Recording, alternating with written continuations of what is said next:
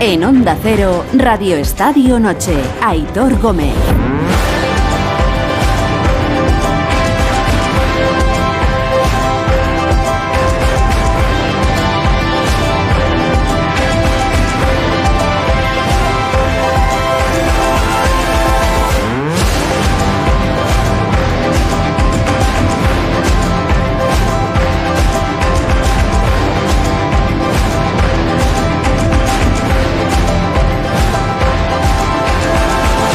Diez y media, eh, no, diez y media en Canarias, sí, las once y media en la península. Buenas noches, gracias por ganarnos vuestro tiempo a estas horas de la noche cuando vamos camino del martes al miércoles 25 de enero. Va terminando ya el mes. Os digo una cosa, tienen que pasar muchas cosas en esta semana que nos queda hasta el día 31. En los próximos días tienen que pasar muchas cosas.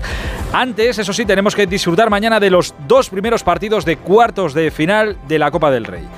A las 9 se juega en el Camp Nou un grandísimo partido de fútbol, quizá de lo mejorcito que podemos ver ahora en España. Barça Real Sociedad. Ha dado mucho de sí la previa de este encuentro. Eh, entre otras cosas porque hoy ha hablado Xavi y ha hablado de, insisto, pues eso, de muchas cosas, pero sobre todo eh, ha llamado la atención y quizá lo que más debate ha generado a lo largo del día ha sido la reflexión de- del entrenador del Barça sobre uno de sus jugadores, sobre Gaby al que dice Xavi que le dan muchas patadas y que no está para nada de acuerdo con los que dicen que Gaby es brusco. Ha dicho Xavi además que bueno, que parece que cuando juega con España es una maravilla, pero que cuando lo hace con el Barça se dice eso, que es muy brusco. Esta es opinión de Xavi. Hay quien personalmente creo, pues como yo quizá y uh, no sé si habrá muchos, opinamos lo mismo independientemente de la camiseta que vista. Igualmente es un grandísimo jugador a veces pasado de vueltas, a veces pasado de vueltas. Es algo que reconoció incluso el seleccionador nacional Luis Enrique que estaban trabajando con él. Que haya mejorado ahora y esté mejor, oye, pues seguramente. Y que mejorará más porque es muy joven. Es un gran jugador. Pero lo uno no, no quita lo otro. Y en la Real Sociedad también se ha hablado mucho que, por cierto, la Real que llega mañana con bajas importantes a este partido, eh, las bajas de Miquel Merino y de David Silva, que no son poca cosa. Digo que en la Real llevan eh, las últimas horas, durante todo el día, bastante molestos por la política que lleva a cabo eh, el Barça de no dejar pasar al Camp Nou aficionados visitantes que luzcan camisetas o emblemas del eh, equipo rival fuera de la zona visitante. Eh, hoy se ha quejado de ello precisamente el entrenador de la Real, Imanol Alguacil. Este es un tema controvertido, que es verdad que el Barça lo suele hacer, sobre todo en los partidos de alto riesgo. Insisto, no sé si mañana finalmente lo llevarán a cabo con el que sea, o con lo que se ha montado. Eh, no, eh. hasta ahora, y habiendo preguntado hace solo unos minutos, esto sigue adelante. Yo entiendo que es por seguridad, evidentemente son motivos de seguridad. Pero nos guste o no, eh, hay mucho cafre en el fútbol que no sabe aceptar deportivamente que otro aficionado al lado suyo eh, celebre en su casa un gol de alguien de un equipo que no sea el, local. O sea, que, hay mucha gente que no aceptaría en el Camp Nou que mañana uno de la Real celebre un gol de, de su equipo estando en el Camp Nou. Y hay gente que no tiene dos dedos de frente y eso a veces provoca, provoca problemas. Y lo hemos visto. La gente normal, que es, valga la redundancia, normal, es normal que no entienda que pasen estas cosas y que no podamos ir cualquiera al fútbol con la camiseta del equipo que queramos a cualquier estadio a disfrutar de lo que es un partido de fútbol de 90 minutos. Bueno, en cualquier caso, mañana tenemos un señor partido. Se juegan un puesto en semifinales de Copa, el primero y el tercero de la Liga. Uno de los dos va a reconfirmar su buen momento cargándose al otro. Y a las 10 de la noche en Pamplona, creo que según las previsiones con unos 2-3 grados a la hora de que comience el partido, a esas 10 de la noche en Pamplona, Osasuna-Sevilla, la ilusión de Osasuna contra la necesidad, eh, casi en una temporada horrible, del Sevilla. Ojo porque estaba... eh, Es que fijaos lo que, pasa, lo que ha pasado en el Sevilla. Estaba allí en la capital hispalense para firmar Adelaide, que es un mediocentro que iba a llegar cedido por el Lyon al Sevilla, pero no ha convencido al club hispalense su reconocimiento médico. Y no parece que se vaya a quedar en el Sevilla. Es difícil ya que pasen más cosas allí esta, esta temporada, muy difícil. Y como os decía, tienen que pasar y están pasando muchas cosas estos días porque estamos en pleno mercado del mes de enero, en pleno mercado de invierno. En esas está el Sevilla, como os decía. Pero hay movimiento, hay cierto movimiento. En el Real Madrid no se habla tanto de fichar a nadie en este mercado, pero sí hay negociaciones en marcha con Marco Asensio, al que se le ha ofrecido, como contaba Pereiro a lo largo del día de hoy en la programación de Onda Cero, se le ha ofrecido la renovación hasta 2027. Lo que ha cambiado la historia, ¿eh? de estar más fuera que dentro a quizá, eh, quizá terminar renovando por cuatro temporadas más. Insisto, una renovación que no está hecha, no está hecha, está en marcha, pero no está hecha. Hay asuntos económicos que todavía difieren una parte y la otra, pero la propuesta sí que está, sí que está hecha. Eh, y luego está el asunto de Fran García. Fran García, que es el jugador, el lateral del Rayo Vallecano, que está cojando una grandísima temporada y su futuro también está en el aire. Pero en este caso no estamos hablando ya del verano, de los próximos meses, no, no, estamos hablando de su eh, futuro más próximo. Eh, el jugador es propiedad del Rayo Vallecano, con una cláusula de 10 millones de euros. Pero el Real Madrid tiene un derecho de tanteo. Si el Real Madrid decidiera, decidiera quedárselo, pagaría solo 5. esta opción tiene que activarse si algún equipo llegara con esa cláusula de 10 millones dispuesto a llevarse al jugador. Es lo que ha pasado. El Bayer Leverkusen está dispuesto a pagar ya los 10 millones y llevárselo. La pelota está en el tejado del Madrid. El jugador y el Rayo Vallecano prefieren que el Madrid haga efectiva ese, efectivo ese derecho de tanteo. El Madrid dejaría al jugador cedido hasta final de temporada en Vallecas y el jugador en verano pasaría a ser propiedad del Real Madrid. Y a partir de ahí, pues ya veríamos. Eh, pero claro, esto tiene que activarlo el Real Madrid que no sé si está muy por la labor o no. De momento han pedido tiempo para pensarlo y estudiarlo. Eh, pero el jugador sabe que tampoco puede rechazar una oferta como la que se le presenta para irse a, Alemania a jugar.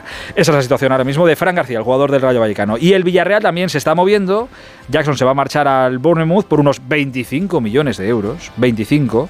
Y Danjuma eh, tiene pinta de que va a recalar en el Tottenham, también por buen dinero, evidentemente no tanto como lo de Jackson, pero algo de dinero va a dejar en las arcas del Villarreal, que algo tendrá que hacer y se moverá también en el mercado del equipo amarillo.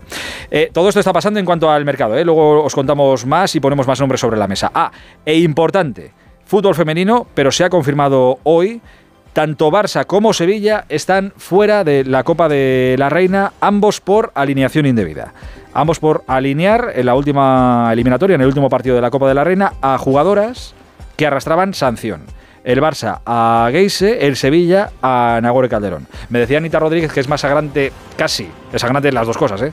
los dos casos, pero es más sangrante lo del Sevilla porque eh, Geise es verdad que llegaba al Barça de un equipo, la sanción la arrastraba de otro equipo. Y ahí, bueno, alguien se perdió entre medias. Pero es que Nagore Calderón jugaba ya en el Sevilla la temporada pasada, con lo cual, un caso Cherisev, pues casi de, manual.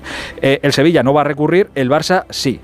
Y es curioso que el Barça recurra porque antes de que se anunciara el recurso ha hablado Xavi Hernández en esta rueda de prensa que os digo que ha dejado muchísimas cosas y de que ahora comentaremos y hablaremos. Y Xavi en esa rueda de prensa ha preguntado por este caso, por qué le parecía la eliminación del Barça eh, de la Copa de la Reina, ha reconocido que, oye, error nuestro, es verdad, alguien no se dio cuenta o algo falló, fallamos nosotros, pues es normal. Y después de que Xavi diga esto, el Barça anuncia que recurre. el entrenador del primer equipo masculino piensa una cosa eh, y el club eh, va por otro lado, ¿no? si reconoces que ha sido tuyo, ¿para qué vas a recurrir? Pues como el Sevilla, ha sido error mío y ya está. Pero bueno, en fin, eh, una curiosidad más que ha dejado el, día de hoy. En cualquier caso, Sevilla y Barça fuera de la, Copa de la Reina. ha tenido hoy Xavi muchos frentes abiertos, pero muchos. Y ha dado para muchos esa rueda de prensa y eso que es un gran partido el de mañana del que también vamos a hablar esta noche con Edu Pidal. Hola Edu, buenas noches. Muy buenas noches. Está también Ricardo Sierra por ahí. Hola Ricardo, buenas noches. Hola, ¿qué tal? Buenas noches. Y está también Alberto López Frao. Hola, Albert, buenas noches. Hola, Aitor, buenas noches a todos. Hombre, y está también mi querido David Bernabeu. Hola, David, buenas noches. ¿Qué tal, Aitor? Buenas noches a todos. Vaya día habéis tenido en Barcelona. Es que no os aburrís nunca. nunca, pero nunca. Somos, somos una fábrica de inagotable, sí, uno, sí, sí. Uno detrás de otro. Pero sí, da igual con qué tema y con qué, y con qué asunto. Siempre hay, siempre hay cosas y. Bueno, el tema, el, tema de Gadios lo he sacado, bueno, a la limón, entre Ricardo Rossetti y un servidor. Sí, sí, ya he visto que, que, lo habéis puesto en bandeja. Sí, sí, Creadores de contenido. y eso que no sabía. Creadores de contenido, exacto. Soy a estar esta noche con vosotros, si no le meto más. ¿eh? Sois, sois, es que al final os habéis convertido en eso, en, en streamers, y es que eso, sois generadores de contenido, como dice Ricardo. ¿Cómo no va a generar contenido? Pero si ha sido noticia durante todo el día Bernabéu también aquí en Madrid, que no se le ha olvidado el nombre de Casemiro ni en la sala de prensa de Concha Hernández. Saco debates de debajo las piedras, Fidal, ya lo sabes. Mira que, mira que te gusta, eh, mira que te gusta.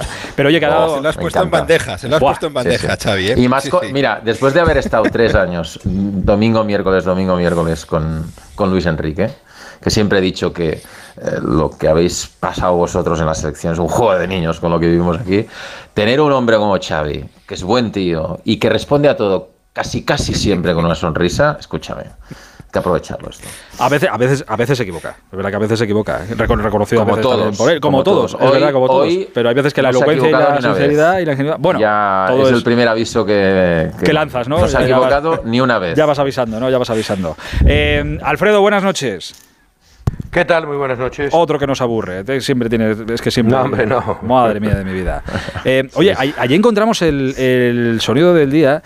Yo cuando, he escuchado a Xavi hablar de, de Gaby, yo es- esperaba, de- del entrenador del Barça, espero una defensa de, de Gaby.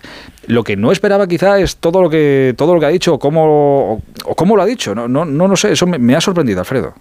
A mí también, sinceramente. La verdad es que la rueda de prensa ha estado llena de, de frases contundentes, de mensajes. Yo no sé si es que se vino arriba, de tal manera que llegó un momento en que cuando le preguntaron por la entrega de las medidas de la chica, dice, bueno, como me he metido muchos fregados, esto mejor Este que no, no, conteste, este ¿no? ya- este ya, este ya es otro jardín, Se lo ¿no? preguntáis a Bernabéu y que lo conteste si quiere. Que lo contestes ya, que ya, ya os he dado muchos titulares, ¿no? Este que se lo lleve Bernabéu para mañana. Pero sí es verdad que ha habido un par de respuestas en torno al, al caso Gaby que han llamado poderosamente la atención. Cualquiera de las dos respuestas, como bien decía David, eran interesantes, ¿no? Yo creo que él tenía bastante claro el mensaje, o por lo menos ha sido muy contundente la respuesta. Escuchad. Me parece que cuando va a la selección es una maravilla y cuando juega en el Barça es, es que se pasa de la, de la raya. Y encima si ganamos gusta menos. Gaby que esté tranquilo, ¿no? Y que no frene, que no frene porque no tiene, no tiene techo. Para mí es al revés. Considero que, es un futbolista que le hacen muchas faltas y le pitan poco. Es de los creadores del, del Villarato esto, ¿no? Y del doping también. Jo, el Villarato y el doping a, a- Villarato a y- vueltas otra vez. Sí, sí. Han mezclado todo. Pero, pero escucha, pero no es, no es compatible todo. Quiero decir, yo recuerdo en, en este programa haberlo dicho también y haberlo, haberlo hablado también, que ha habido partidos en los que dices, joder, Gaby en esto, joder, igual, pues eso, que va pasado de, de revoluciones a veces. Gaby No, pega. pero sí, Aitor, si el primero, el primero eh, que a veces, muy entre líneas, porque no es Xavi un entrenador, lo sabe Alfredo, que le guste criticar a los jugadores en rueda de prensa, pero en alguna ocasión se le entendió y hace bastantes meses eh, algo de Gaby en esta dirección, ¿no? Que chocaba demasiado cuando debía chocar, que tenía que orientarse mejor. eh, Luis Enrique lo dijo que, que también. debe- de que debía evitar algunas faltas y de hecho hace muy pocas ruedas de prensa creo que comentó que es el futbolista que más veces ha pasado por la sala de vídeo Sí. básicamente para mejorar este tipo de cosas por tanto el primero que sabe que, que Xavi que Gaby debía mejorar en esto y creo que ha mejorado sinceramente creo que ha mejorado el otro día hace una entrada que no debe hacer pero en general en los últimos partidos creo que se ha prodigado menos Pero entonces, en ¿dónde este está, sentido entonces, ¿dónde está el es asunto? Gaby Entonces, esa ¿dónde está el serenidad se la dará la, No, la edad y no. la experiencia y, y la madurez. No, pero, pero sí. No, pero sí dice él también Por- que hay muchas faltas que le pitan a Gaby que no, que, que no le pitan a Gaby que se las hacen, porque es muy No, fácil, porque- porque... es un chaval joven, como va mucho al choque, y dice, bueno, a Gaby no pasa nada. Y es verdad, hay muchos partidos que vemos que hay acciones que dices, ¿y cómo no le pita falta a favor de Gaby? Y yo creo que es lo que se quejaba él. Sí, porque yo creo que cuando Xavi responde a la primera pregunta de Ricardo Rossetti, porque Ricardo no nombra el nombre de Casemiro, No, ahí ya ibas tú, ya ibas tú. Pe- eh, no, no, pero bueno, yo lo he rematado, sí, pero, pero quiero decir que yo creo que Xavi lo sabe todo. O sea, a pesar de que esté centrado en lo que tiene que estar centrado, lo sabe todo. Y sabe que ya se ha puesto encima de la mesa esta comparación, el sentido de la bula arbitral, que desde Barcelona, yo creo que con razón, eh, durante mucho tiempo se ha denunciado con respecto a Casemiro, que es un futbolista que debió mm, no terminar muchos partidos y los terminaba, porque entre otras cosas tenía el talento para saber pegar, esto también hay que decirlo, ¿eh? y hacer faltas y que muchas veces ni, ni le vieran, pero quiero decir que él, él, o sea, Xavi Hernández, ya mm, más o menos cuando ha escuchado esto de Gaby con las faltas, pues ya se ha imaginado por dónde podían ir los tiros. Entonces yo, sinceramente, en aquel momento no tenía muy claro hacer esta pregunta, pero es que Ricardo me lo ha puesto a huevo y como ha dicho lo del Villarato y me ha parecido Pero- que Xavi lo hacía con sorna y también con una sonrisa, pues he dicho, pues mira, lo voy a aprovechar. Pero, pero lo que no termino de entender es ya- ¿qué, ne- qué necesidad había de meter en esto a Casemiro cuando todos reconocemos que, que Gaby a veces va No, de esto ha bueno. en, Es en- que- en alguna- en algunas tertulias de las últimas semanas esto ha salido, algunos compañeros libremente, evidentemente lo han comentado, ha habido algún debate, aficionados metiéndose. Pero yo lo que no entiendo son los No, pasa absolutamente nada, Claro, es un debate los reproches de, puente aéreo, porque, o sea, que Gaby pega es un dato objetivo, Claro. que Casemiro pegaba es un dato objetivo y que normalmente ese perfil de jugador que pega en Madrid y Barça suele tener bull arbitral. Comparado con los demás, pues pregúntale al ¿Sí o no? Cádiz, al Elche, al Mallorca. Ahí, está, ahí estamos. Eh, eh, entonces al final. A- Aquí sobra un poco ese debate de trincheras. Que se- de Eso, puente ahí voy es yo, Ricardo, que sobra, tal porque cual, siendo objetivos. Te va a ser calentito, David, es esta noche, te va a ser No, claro,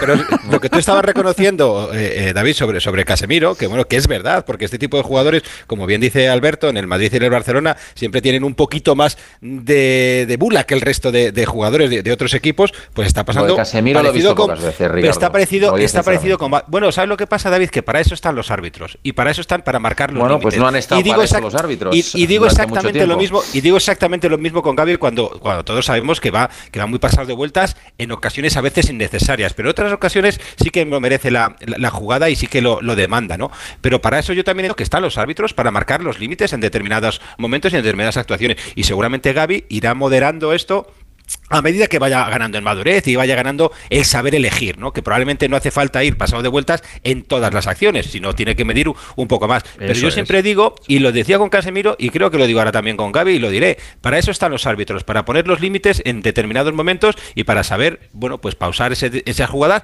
o para saber eh, eh, amonestar cuando tengan que hacerlo. Y ya está, sin más. Pero es cierto que, en determinados equipos, y los equipos grandes, Madrid y Barcelona, bueno, pues pasa un poquito más y, y el listón, decirlo así, que muchas veces está un poquito más alto que para el resto. Damos muchas veces por hecho y, ahora como nos estamos encontrando, igual deberíamos pensar todos, ¿eh? o sea, no hablo por, no es una crítica a, nosotros, una crítica, una reflexión casi general, que estamos hablando cuando hablamos, por ejemplo, de lo que le pasa a Vinicius o cuando hablamos ahora de lo que le pasa a Gaby.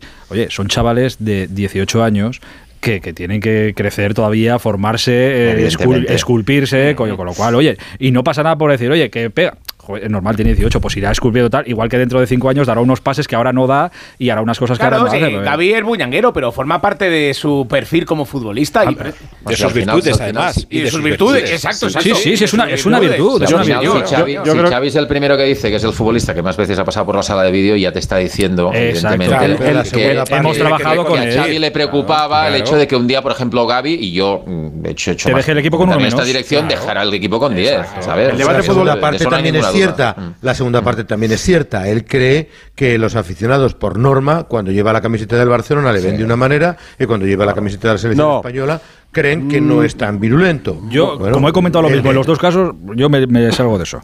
¿Cuáles son los dos casos? No, los dos casos es que yo en el Mundial, hablando de Gaby precisamente de esto, yo recuerdo haber comentado precisamente alguna vez, oye, pues mira, joder, Gaby, va pasado de, de vueltas. ¿Quién fue el que más chocó el día de Marruecos?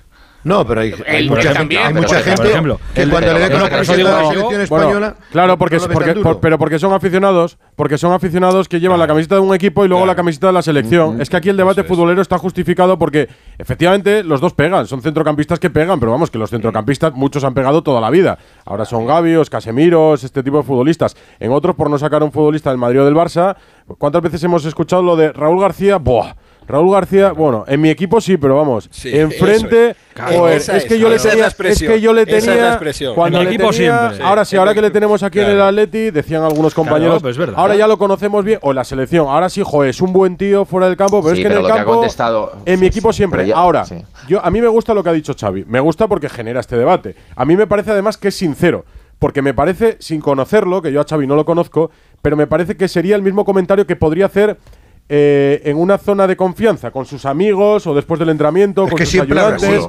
Siempre Para mí es un, comentario sincero, entonces a mí me gusta porque esto genera debate. Es verdad que se tiene que dar también en una zona de confianza y de confort. Es decir, este comentario, sin la risotada de fondo, es como un chiste en el club de la comedia, queda mal. Pero lo hace eh, en Barcelona porque efectivamente Gaby, eh, la crítica se le hace en este caso con la camiseta del Barça. Con lo cual, pues el chiste en Barcelona queda bien, porque, porque admite la comparación con Casemiro. pero creo que cuando Gaby lleva la camiseta de la selección, también aceptamos que es un centrocampista que pega. Lo que pasa es que los aficionados del Madrid o del Atleti o del Valencia que no lo sufren porque eh, cuando va con la selección eh, lo que hace es jugar contra Francia o contra Italia o contra Irlanda o contra Estados Unidos. la selección lo consideras uno de los Pero esto lo entendéis o no? Sí, pero es evidente. No, no, si habláis por vosotros sí es, es evidente y además yo, yo, yo, creo que la gente os cree cuando decís eso, pero eh, lo, que, lo que contesta Xavi yo creo que es una obviedad. Estamos en un club, o sea, estamos en un país de clubs. Es así. Y yo creo que esta situación se ha radicalizado en los últimos tiempos. Pero escúchame, pero si había, pero si había, gente, gente que quería que perdiera la selección española porque Luis Enrique No, pero perdona David, acuérdate en una entrevista que Xavi en los, últimos tiempos no, que hace más de 10 años que a Xavi le dieron el premio Príncipe de Asturias junto con Casillas por arreglar una situación. y de esto hace más de una década. Ya, pero esto porque hubo un entrenador que dividió a la selección. Es así. Que metió dedos en los ojos a los entrenadores. O sea, vamos, vamos a ver. O sea, que esto, esto es un caso excepcional que afortunadamente se solventó muy bien eh, pero que fue muy problemático por una razón muy clara, ¿no? O sea, yo esto lo dejo al margen. Pero en general es verdad que se ha radicalizado, es decir, el hecho de que Luis Enrique, el seleccionador de turno en un momento determinado, no lleve a jugadores del Madrid, que igual no puede llevarlos porque no juegan en el once titular. Yo creo que este debate, pero por no ejemplo, los lleve, ese debate, muchos del Barça, ese debate, que se dijo cuando Gaby fue a la selección. Pero ese debate que, planteas, tenía dos David, partidos en primera división y que no podía ni jugar. Pero el debate que planteas, española, yo creo que es un debate ¿sabes? también que nunca tuvo demasiada fuerza fuera de Barcelona, porque efectivamente, otra vez, efectivamente, ¿qué jugadores va a llevar Luis Enrique? Si no había ninguno seleccionable más allá no, pero, de Carvajal. Pero, acordaos una cosa, en una entrevista a Xavi Hernández hace algún tiempo, no era entrenador del Barça todavía, le preguntaron por la situación de la selección y él vino a decir que, bajo su punto de vista, y él, bueno, creo que es una voz autorizada porque ha estado allí mucho tiempo, eh, él cree que el contexto, el entorno mediático que hay acerca de la selección es un entorno mediático que tiene que ver muchas veces, que coincide bastante con el entorno que está cerca del Real Madrid en el día a día, etcétera. Eso es verdad. Eso, es lo, ha dicho, eso, eso lo ha dicho Xavi. Entonces, si conectas esas declaraciones con las que ha hecho hoy, pues entiendes perfectamente lo que quiere decir Xavi. Es decir, que a Gaby se le destaca cuando juega con la selección española, pero claro, cuando va al Barça ya entonces ya es otra cosa. Pero en, en, cada época ha habido jugadores en el Barça y en el Madrid que siempre, de un lado y ¿no? otro. Sí. ¿Qué se decía de Redondo, de Fernando Hierro, por ejemplo? Que no pegaban desde Barcelona. Y, y, desde Madrid que se puede. Y te puedes remontar a los tiempos de los tiempos, a Miguel y a Moratalla en el Barça, si quieres. Eso era pegar. O sea, quiero decir que eso es un debate que se retroalimenta y ahora, como todo está mucho más radicalizado y las redes, además, lo, y ese lo es radicalizan todo mucho más, pues claro, la gente Claro, se pone eh, bajo el anonimato del pajarito de Twitter o de lo que sea y a, y a soltarla más gorda. Y claro, y eso vende mucho, además. No, pero además, es cuando, que es que cuando hablabas antes de Puente Aéreo, es verdad que porque arrastra más información que nadie. O sea, esto es. Si, no, si nos vamos a. Yo, cada vez que visito esto de Jaros ya de Barça y Madrid, esto está las narices ya. Claro. Aquí somos del Sporting. Entonces, lo que pasa es que el debate lo llevamos nosotros a esto. Y nos parece que entre Madrid y Barcelona cual, ocurre Edu. todo. Ocurre alrededor también. O sea, el Barça hay unos estadios, lo, lo sabéis porque habéis viajado con ellos, en los que se le recibe mucho mejor que en otros. Al Madrid le ocurre lo mismo. Al Madrid se le re- recibe mejor, pues no sé. eh, el otro Pero día la Copa del Rey en Extremadura, que me estalla cuando va a jugar con el Valencia. Pero Hombre, si, no se le recibe mal en Valencia, que no va nunca. se le recibe mal en ¿cómo va a Valencia, se el recibe mal en? Valencia, pero si va un jugador del Madrid con la camiseta de la selección española a jugar a Mestalla, se le aplaude o se le ovaciona, no es lo mismo. Pues claro, lo que pasa es que con Gaby admite muchos más minutos de debate porque es un tema Madrid-Barça. Bueno, yo creo que, fíjate, Correcto. todo lo, que, todo lo que se ha armado con esto, yo creo que estamos todos eh, de acuerdo, incluso el propio Xavi está de acuerdo en esto, en que Gaby va a ser un grandísimo futbolista, ya es un grandísimo futbolista y le falta No. bajar un poco, a veces las revoluciones, o saber Pero- cuándo tiene que aumentarlas y cuándo no. Pero Aitor, tienes el caso que te puse antes, el de Raúl García. El de Raúl García, de, Por ejemplo. en, en mi equipo sí, pero joder, enfrente este tío es un cerdo. ta- Se ha dicho de todo. Pero cuando tienes en tu ¿por qué, por por no se lleva titulares ni a bueno, portadas? eh, Porque no ha sido pero jugador del Madrid o del. Barça. Simplemente. Yo, yo no estoy de acuerdo del todo, Aitor, en, en- en el tema de la dureza, porque es más, eh, no sé si fue Luis Enrique o el propio Xavi que llegaron a decir, no, es que eh, la, la esencia de Gaby es su estilo de juego así. Es decir, posiblemente si Gaby fuera un poco menos al límite, no sería Gaby, o sería un jugador más timorato, o un jugador... Claro, tiene que controlarlo precisamente por el miedo que tiene Sí, Xavi. bueno, pero claro, ¿dónde No. está el punto exacto? Tampoco es fácil. No, pero, que- pero- Pues mira, el punto- que- te digo dónde está el punto exacto. que Que, el otro, el, que el otro día, en el, en el minuto 11, sepas que no tienes que hacer esa entrada que haces. Bueno, claro, Ah, pero eso es futbolero. ese- Ese- ese la perfección no existe. Pero- pero eso es pero, pero futbolero. que no, no, pero que parte de la esencia de la clase del futbolista que es de la agresividad, de la intensidad que le pone, es un poco todo. Dices, bueno, ¿dónde está el límite? Bueno, pues llegar a ese punto no es fácil, pero si le quitas todo eso, no es Gaby. Ah, claro, pero es que a mí me encanta un Te que- te futbolista quedo yo. como el- con el carácter a O yo. No, a mí me encanta un futbolista con el carácter de Gaby, me encanta. Hay otro tipo de futbolistas. El otro día poníais el caso cuando hacíamos la comparación entre Vinicius y Messi. Messi, Messi recibe patadas y, y en mm, muy pocas ocasiones le hemos visto levantarse y, Y revolverse. encararse o revolverse o tal. Pues va en el carácter. Pues Gaby es un tipo no solo que pegue, sino que además tiene carácter a la hora de eh, la típica foto que verías enfrentándose a un tipo de 2 metros 20. Sí. ¿Sabes? Que Gaby no tiene nada que hacer, ¿a dónde va este chico? muy diferente lo, Pero- que lo que tenía Raúl, que con 17 años se enfrentó a Bierko, Sí. botó una meta en la Copa Europa y le puso la frente delante. Pues eso lo tienen jugadores especiales. Por eso Gaby está donde está, la edad que está, en el club que está, y Raúl en su día hizo lo mismo en el Madrid, porque a esa edad y- o tienes y- ese carácter o no te Na- quedas. pero nadie le pide que lo pierda, ¿eh? No, no, no. Pide que lo controle. cosa, que lo modere, de controlar que lo modere, perdón. a Sí, perder. sí, hay claro. Una cosa, yo yo he hablado con distintos eh, entrenadores del fútbol base del Barça, están bastante sorprendidos. Es decir, era un jugador con carácter en las categorías inferiores, pero no era este Gaby. ¿eh? Era un jugador que tú lo veías jugar con el juvenil eh, o con el cadete y, y era un futbolista, bueno, lo que le vimos, por ejemplo, contra el Madrid, con balón fino, capaz de perfilarse bien, muy bueno técnicamente, pero no mostraba este este lado que ha mostrado en el, en el primer equipo. Con lo cual, en el fondo, es un hallazgo tremendo, porque además es un complemento absolutamente brutal para, para Pedri. Es decir, es que en poco tiempo, mira, de hecho creo que en breve va a adquirir el dorsal 6 cuando le hagan ficha al primer equipo.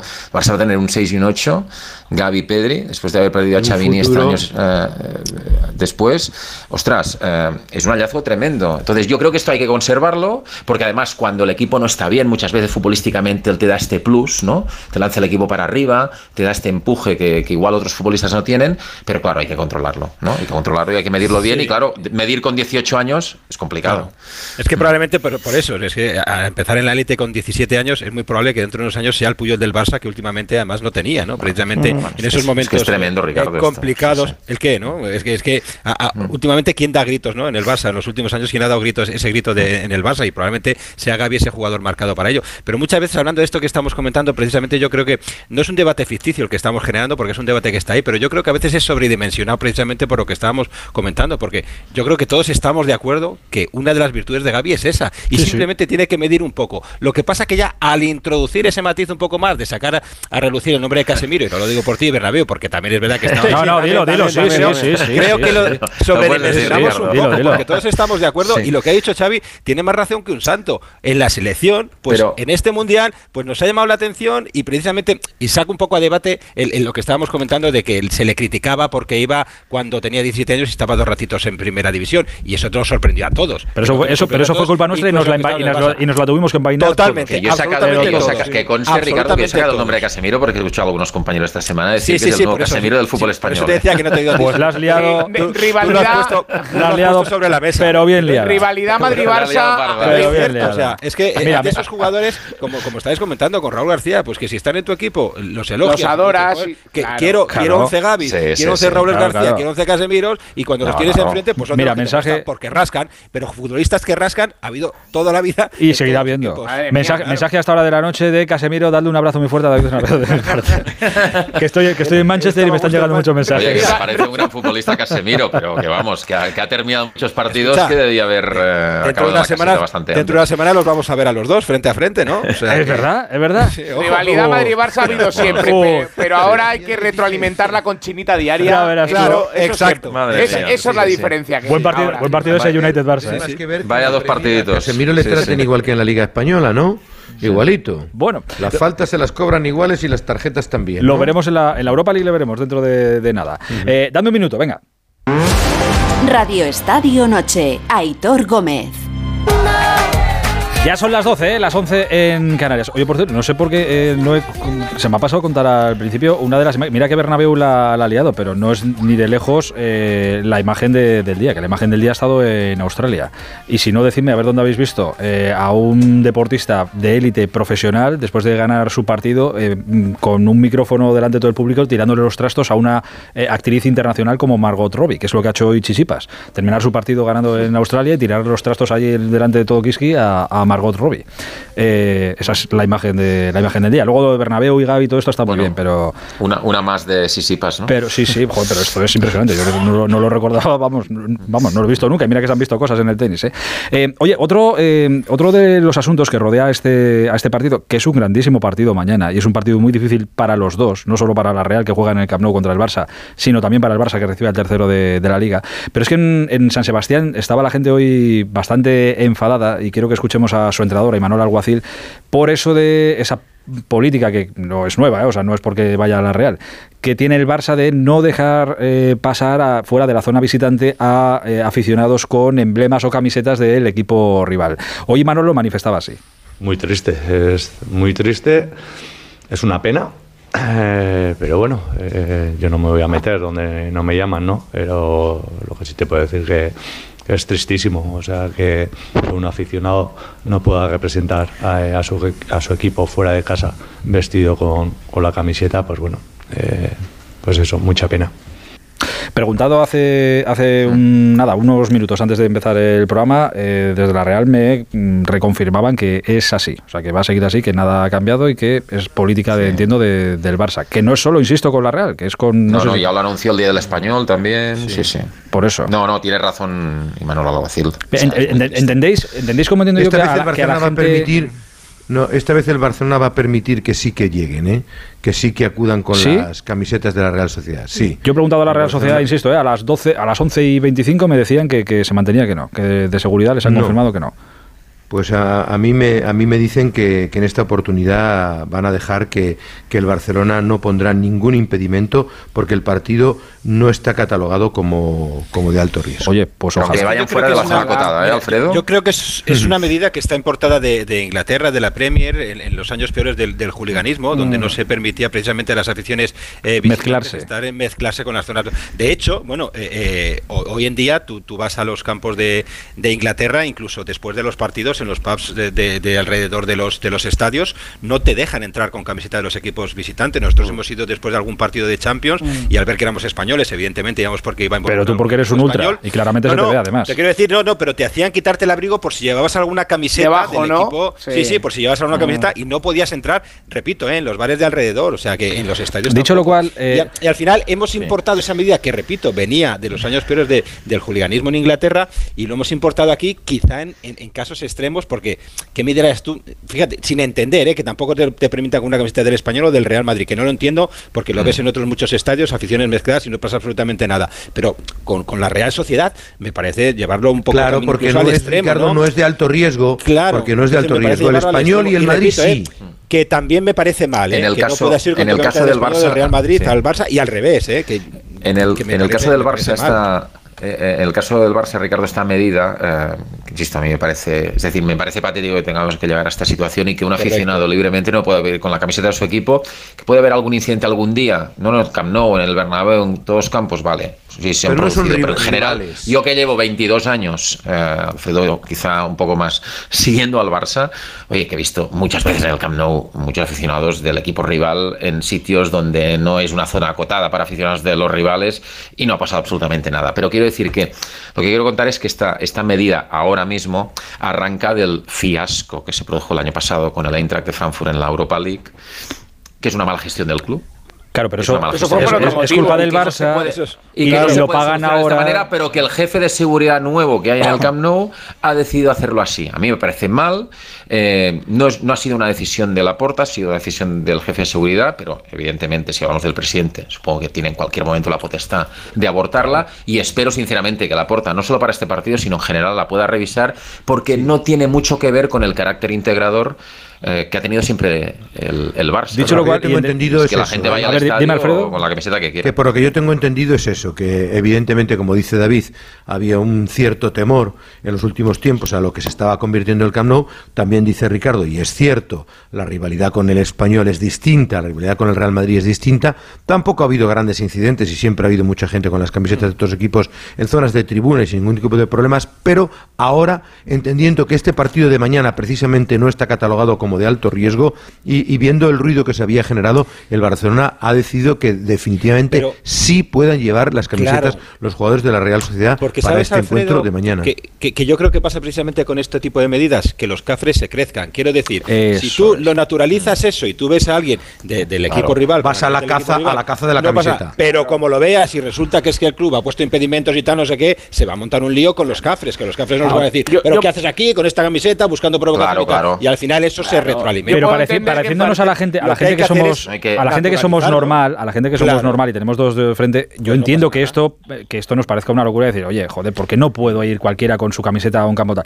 Pero también tenemos que tenemos que entender y es verdad que hay gente muy muy, muy anormal, y muy presentable. Muy cafre, a ver, en partidos de alto riesgo yo puedo entender la medida, pero deberíamos todos abogar porque se pudiera recuperar, porque es de las cosas más bonitas que hay en partidos en los que a priori no, hay una rivalidad Yo creo que, es que encima la relación pues entre la Real y el Barça es extraordinaria. mi, experiencia, pues pues mi experiencia es que todos los clubes levantan la mano con esta norma. Es decir, que si alguien se presenta con una camiseta del Celta en el campo de, no sé, del eh, Athletic de Bilbao, pues entra o del Sporting en el campo del Alcorcón o del Valencia en el campo un tonto a las tres lo tiene cualquier afición pero una de las cosas que más se destaca que más se destaca del, del derby vasco por ejemplo que hay una rivalidad tremenda bueno lo hemos visto hace nada.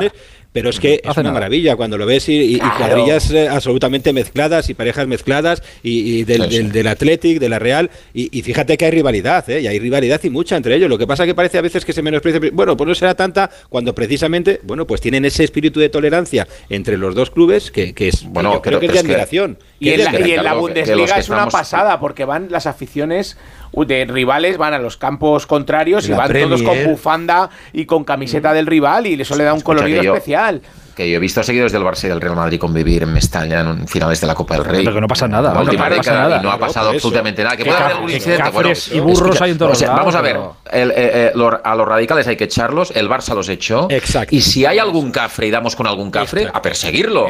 pero en ese momento es el camino fácil decir, para evitarnos los cafres, no vamos a hacer eso. Entonces pagan justos por pecadores. No, eso se arregla con seguridad, con seguridad hay que intentar, Hay que intentar eh, encontrar el camino difícil para hacerlo mejor, para el fútbol en este caso, que es, que, eh, es alimentar la convivencia entre aficiones. explícale, explícale, David, a, un padre de, de, una edad normal, con un chico de 10, 14 años, que dice, yo quiero ir al Camp Nou con la camiseta de la Real Sociedad a ver un partido. Hombre, imagínate, que viven en Barcelona y que pueden aprovechar para ver a su, Real cuando viene no puedo llevar mi camiseta? O a Cornella. ¿Qué explicación tiene? Tal cual, ninguna. Es increíble, es que es increíble. Oye, mañana la, mañana la Real Sociedad se presenta en el Camp Nou sin Miquel Merino y sin David Silva. Eh, el Barça tiene, lo tiene todo. Pues es un partido Estaba jugando de enorme. La Real no gana en el Camp Nou desde el año 91. Sí, sí, me dijo Goles de, de, Atkinson y Aldrich, dos, eh, penúltima jornada. Creo que no hay ningún equipo Creo que no hay ningún equipo que tenga peor balance de tantos años y encima un equipo tan grande como la Real. Es que es alucinante. Sin puntuar, ¿eh? Sí, sí. sí y 15 partidos seguidos sin ganar también. Yo os digo una cosa. a,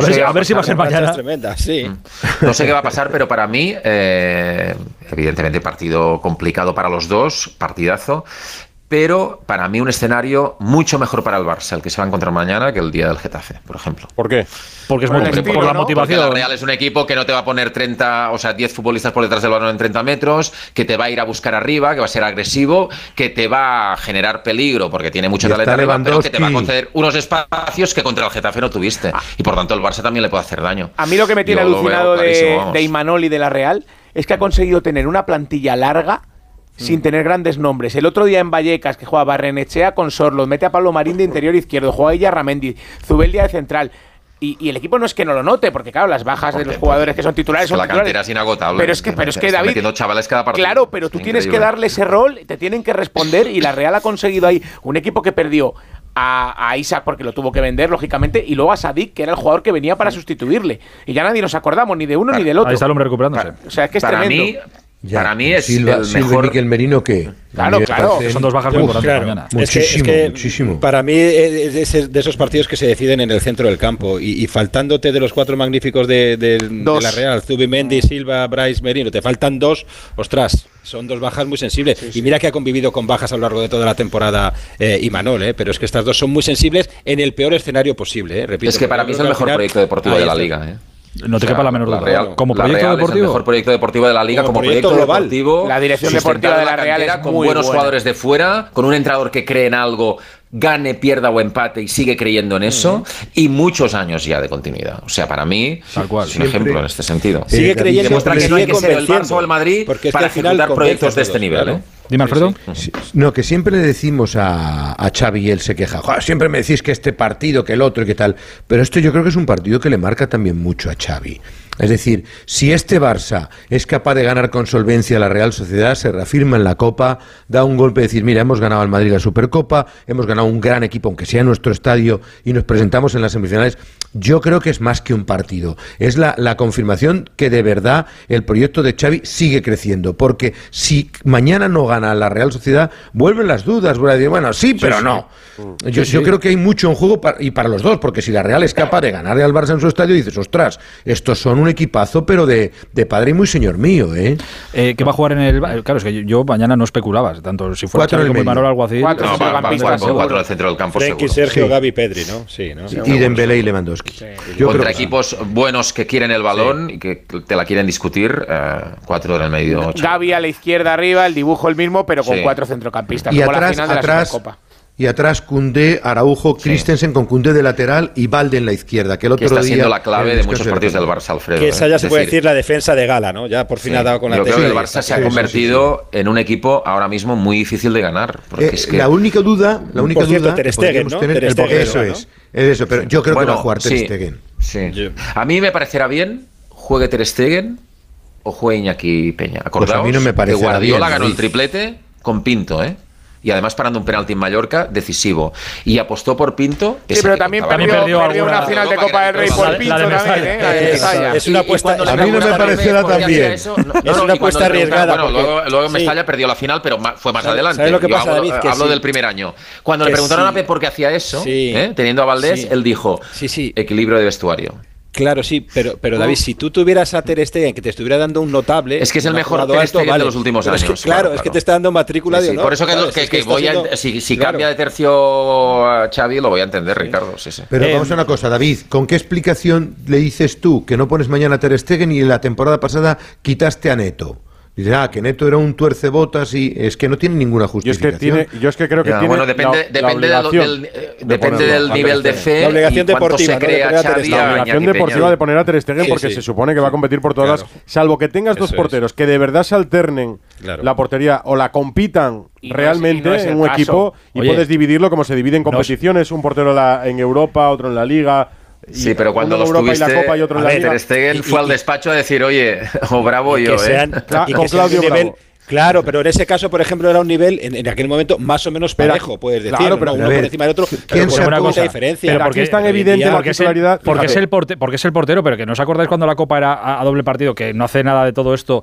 Oye, eh, y el Madrid iba a no sé dónde y Cristiano no jugaba la Copa, pero luego llegaban los partidos importantes y no se hablaba de cara el delantero de pero no se ha ido para poner. No, no es igual. Peña, Iñaki Peña se mantiene en octavos de final porque el partido era en Ceuta. Si claro. partidos como el Villarreal, como el del Real Madrid, Ancelotti pues sacó a Courtois. Pues claro, a eso vamos. Ancelotti saca a Courtois. Claro, porque se la juega, igual que se la juega el Barça eh, mañana. Es evidente, hay, dos motivos fundamentales. Uno, la diferencia de jerarquía entre uno y otro portero, y otro, el momento de forma que vive además el portero.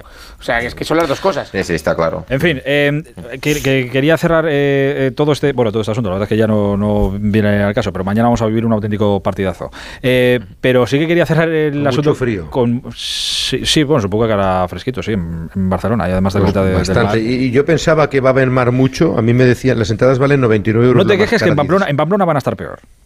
En Pamplona van a estar. Sí, pues vamos. No sé, nosotros hoy ha nevado aquí en Barcelona. O sea, que, no, a mí que no me digan ¿Cuánto la más que no barata, acostumbrados. Alfredo, ¿cuánto la más barata? 17 la más barata, 99 ah, la más 17, cara. Está bien, hombre. No está mal, ¿eh? No, está bien. 17 creo, y, que, te, creo que te ponen en cepelín encima del campo. Sí, pero bueno. Pero, no, no, en el trozo, no, en el trozo que han quitado. En el trozo que han quitado en el aire. ¿Dónde estaba el marcador que bueno, Bueno, bueno, pero de verdad, eh, me parece una buena noticia. Lo sí, sí, no, no, que ¿eh? pasa un Boeing 747 y te da vuelta.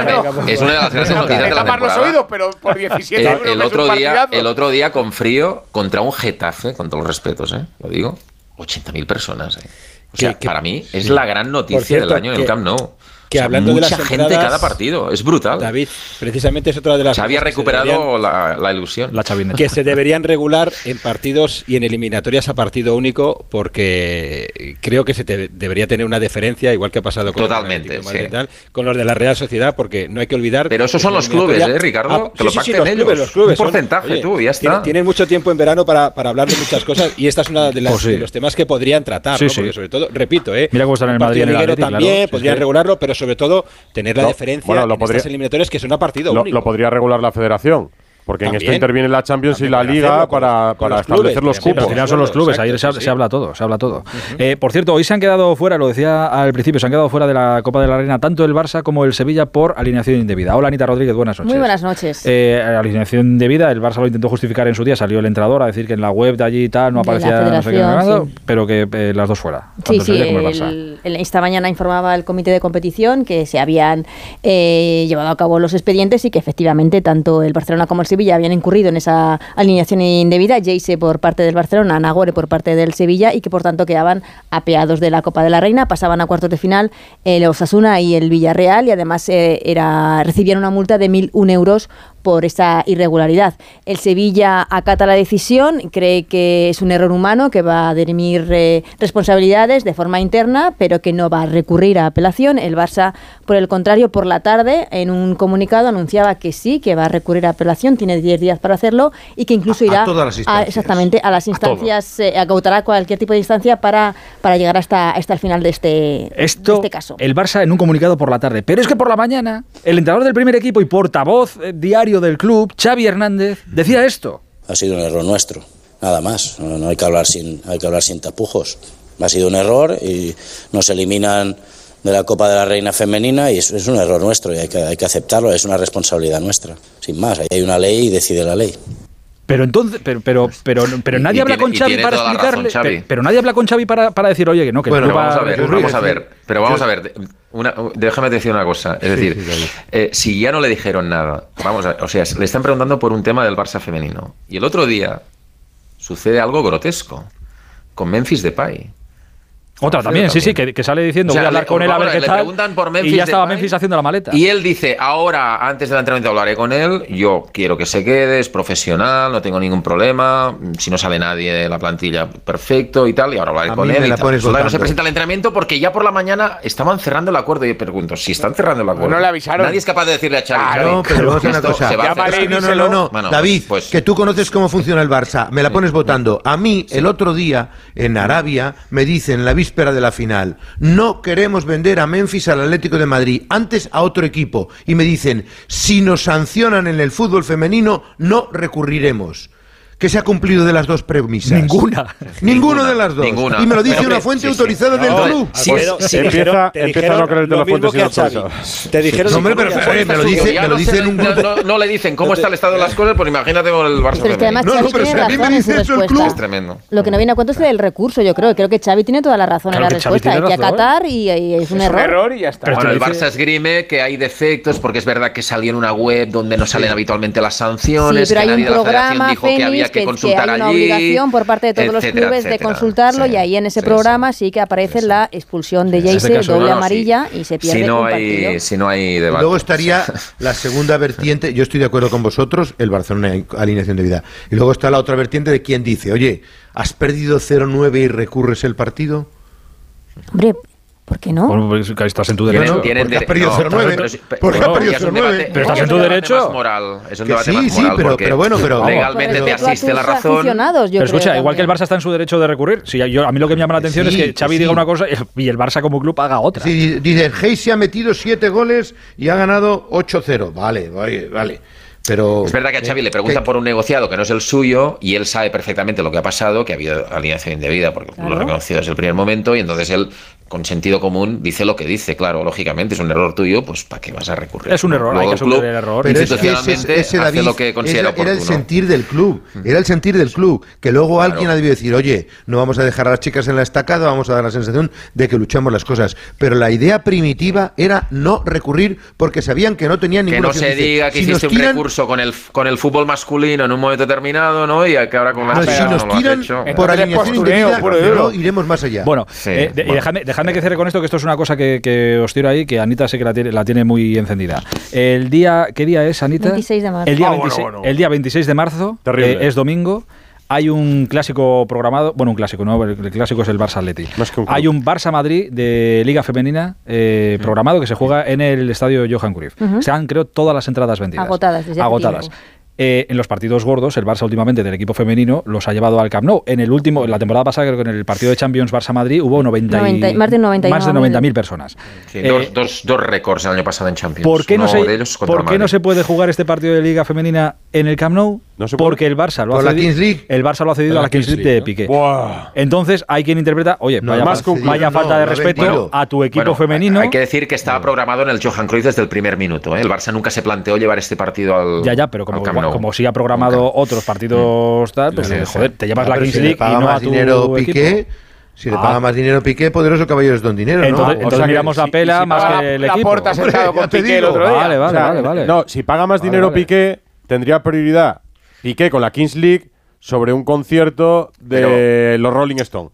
Pero entre el club profesional femenino del Fútbol Club Barcelona y la Kings League, y la, Kings League. De Piqué, ¿vale más el dinero de Piqué? Perfecto. Bueno, bueno, de todas formas, de todas formas si hay un club, si hay un club en España que trate bien el fútbol femenino es, el Barça. Ah, pues es el primero que lo ha profesionalizado y que ha jugado y a todos los partidos de Champions los juegan en el Camp Nou. ¿eh? Pero que se puede equivocar, quiero decir, y, este puede ser un momento quizá para, para rectificar, que, que ya es, complicado. Y no, ya no, ya, Pero si tú tienes más, más, demanda, si tú tuvieras más demanda de entradas eh, que, que, para el Johan Cruyff, para llenar el, el, Camp Nou, hombre, yo creo que tendrías que tener esa diferencia con, con tu Y además es que lo, escenificaron juntos el acuerdo, la porta de Piqué. Sí, sí, sí, es que además para que se más constancia todavía claro. Es verdad lo que decía, sí, era un buen momento para llevar un partido de liga, un clásico de liga al, Camp Nou. Sí, sí, eso es, verdad lo que decía David, que el año pasado hubo dos partidos consecutivos. No sé qué equipo extranjero era. El Olympique, no, el, el Wolfsburgo. El, el, Wolfsburgo. Madrid y Wolfsburgo. Y, batió dos récords consecutivos de noventa y tantas mil personas. Pero vosotros también sabéis que reiteradamente los mismos partidos no acaban de llenar. Es decir, a lo mejor la expectativa que tenía el Barcelona de este Barça Real Madrid, los que últimos son no, han, no, han, sido lo mismo. 30.000, dices, oye, bueno, bueno. en el Johan Cruyff. Pues ala, primero, yo ahí lo, como son 40.000, mejor el circo antes que el fútbol. Eh, las 12. No, no, no, no. El dinero para montar el circo, que es distinto. Las 12 es que si no nos vamos todos con el circo a nuestra esa casa. Imagen, ¿eh? Esa imagen en el palco de la puerta. Ah, no, como todos, el Barça. Esto es el Barça, ¿eh? O vais a ingresar un euro de lo que lleve la sí, hombre, sí, estamos para No, como dice que nos vamos todos a casa, pregunto si van a ingresar algo. Alfredito, mañana hablamos, ¿eh? Un abrazo grande. No, no, no, si no, pero vamos a una cosa. Si el circo no crece, no hay enanos ni nada, Edu. Ni enanos, ni payasos, ni trapecistas. El circo somos todos. Un abrazo, Alfredito. Mañana hablamos. A estas horas dando lecciones. Venga, abrigarse. Buenas noches. Hasta luego.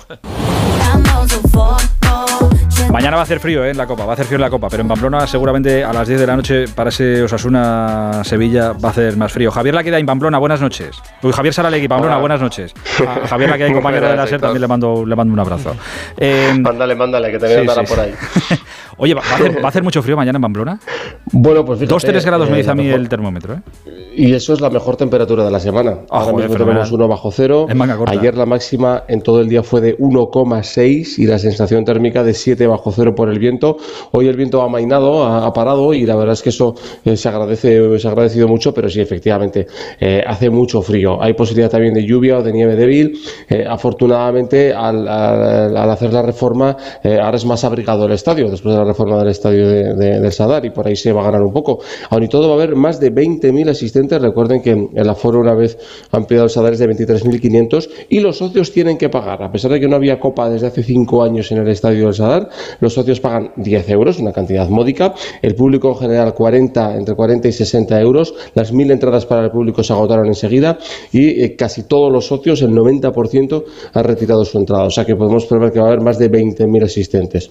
Osasuna, por cierto, fíjate que detalle ha invitado a la plantilla y cuerpo técnico del Fuentes, de Fuentes de Ebro, el equipo aragonés que fue el primer rival de la Copa del ah, Rey, con el que se hicieron muy, muy buenas relaciones. Y además tuvo la fatalidad el Fuentes de que uno de sus jugadores, Luismi, falleció pocos días después de, ese partido de Copa en un accidente de tráfico bueno, pues dramático con un conductor eh, contrario que dio positivo en alcohol y, y, Luismi pues falleció en ese accidente, o sea que ha sido muy agradecido por parte de los Fuentes la invitación de Sosuna para ir a, a, ver el partido al Sadar. Habrá también se han enviado, a ver si se devuelve algunas, 600 entradas eh, de, al Sevilla, de la zona visitante, a 45 euros y las va a pagar el club, el Sevilla, que intentó negociar el precio, pero Sosuna dijo que, que no porque sus aficionados que no son socios también pagan esa cantidad. Hay muchísimas ganas de ver Copa del Rey en casa tras cinco años, porque además eh, existe esa sensación de que el equipo está bien y que puede hacer algo importante este año. Ya eh, te lo digo todo seguido, lo deportivo Rubén Peña y Nacho Vidal son baja, Moy Gómez es duda, él es la brújula del equipo, tiene molestias musculares,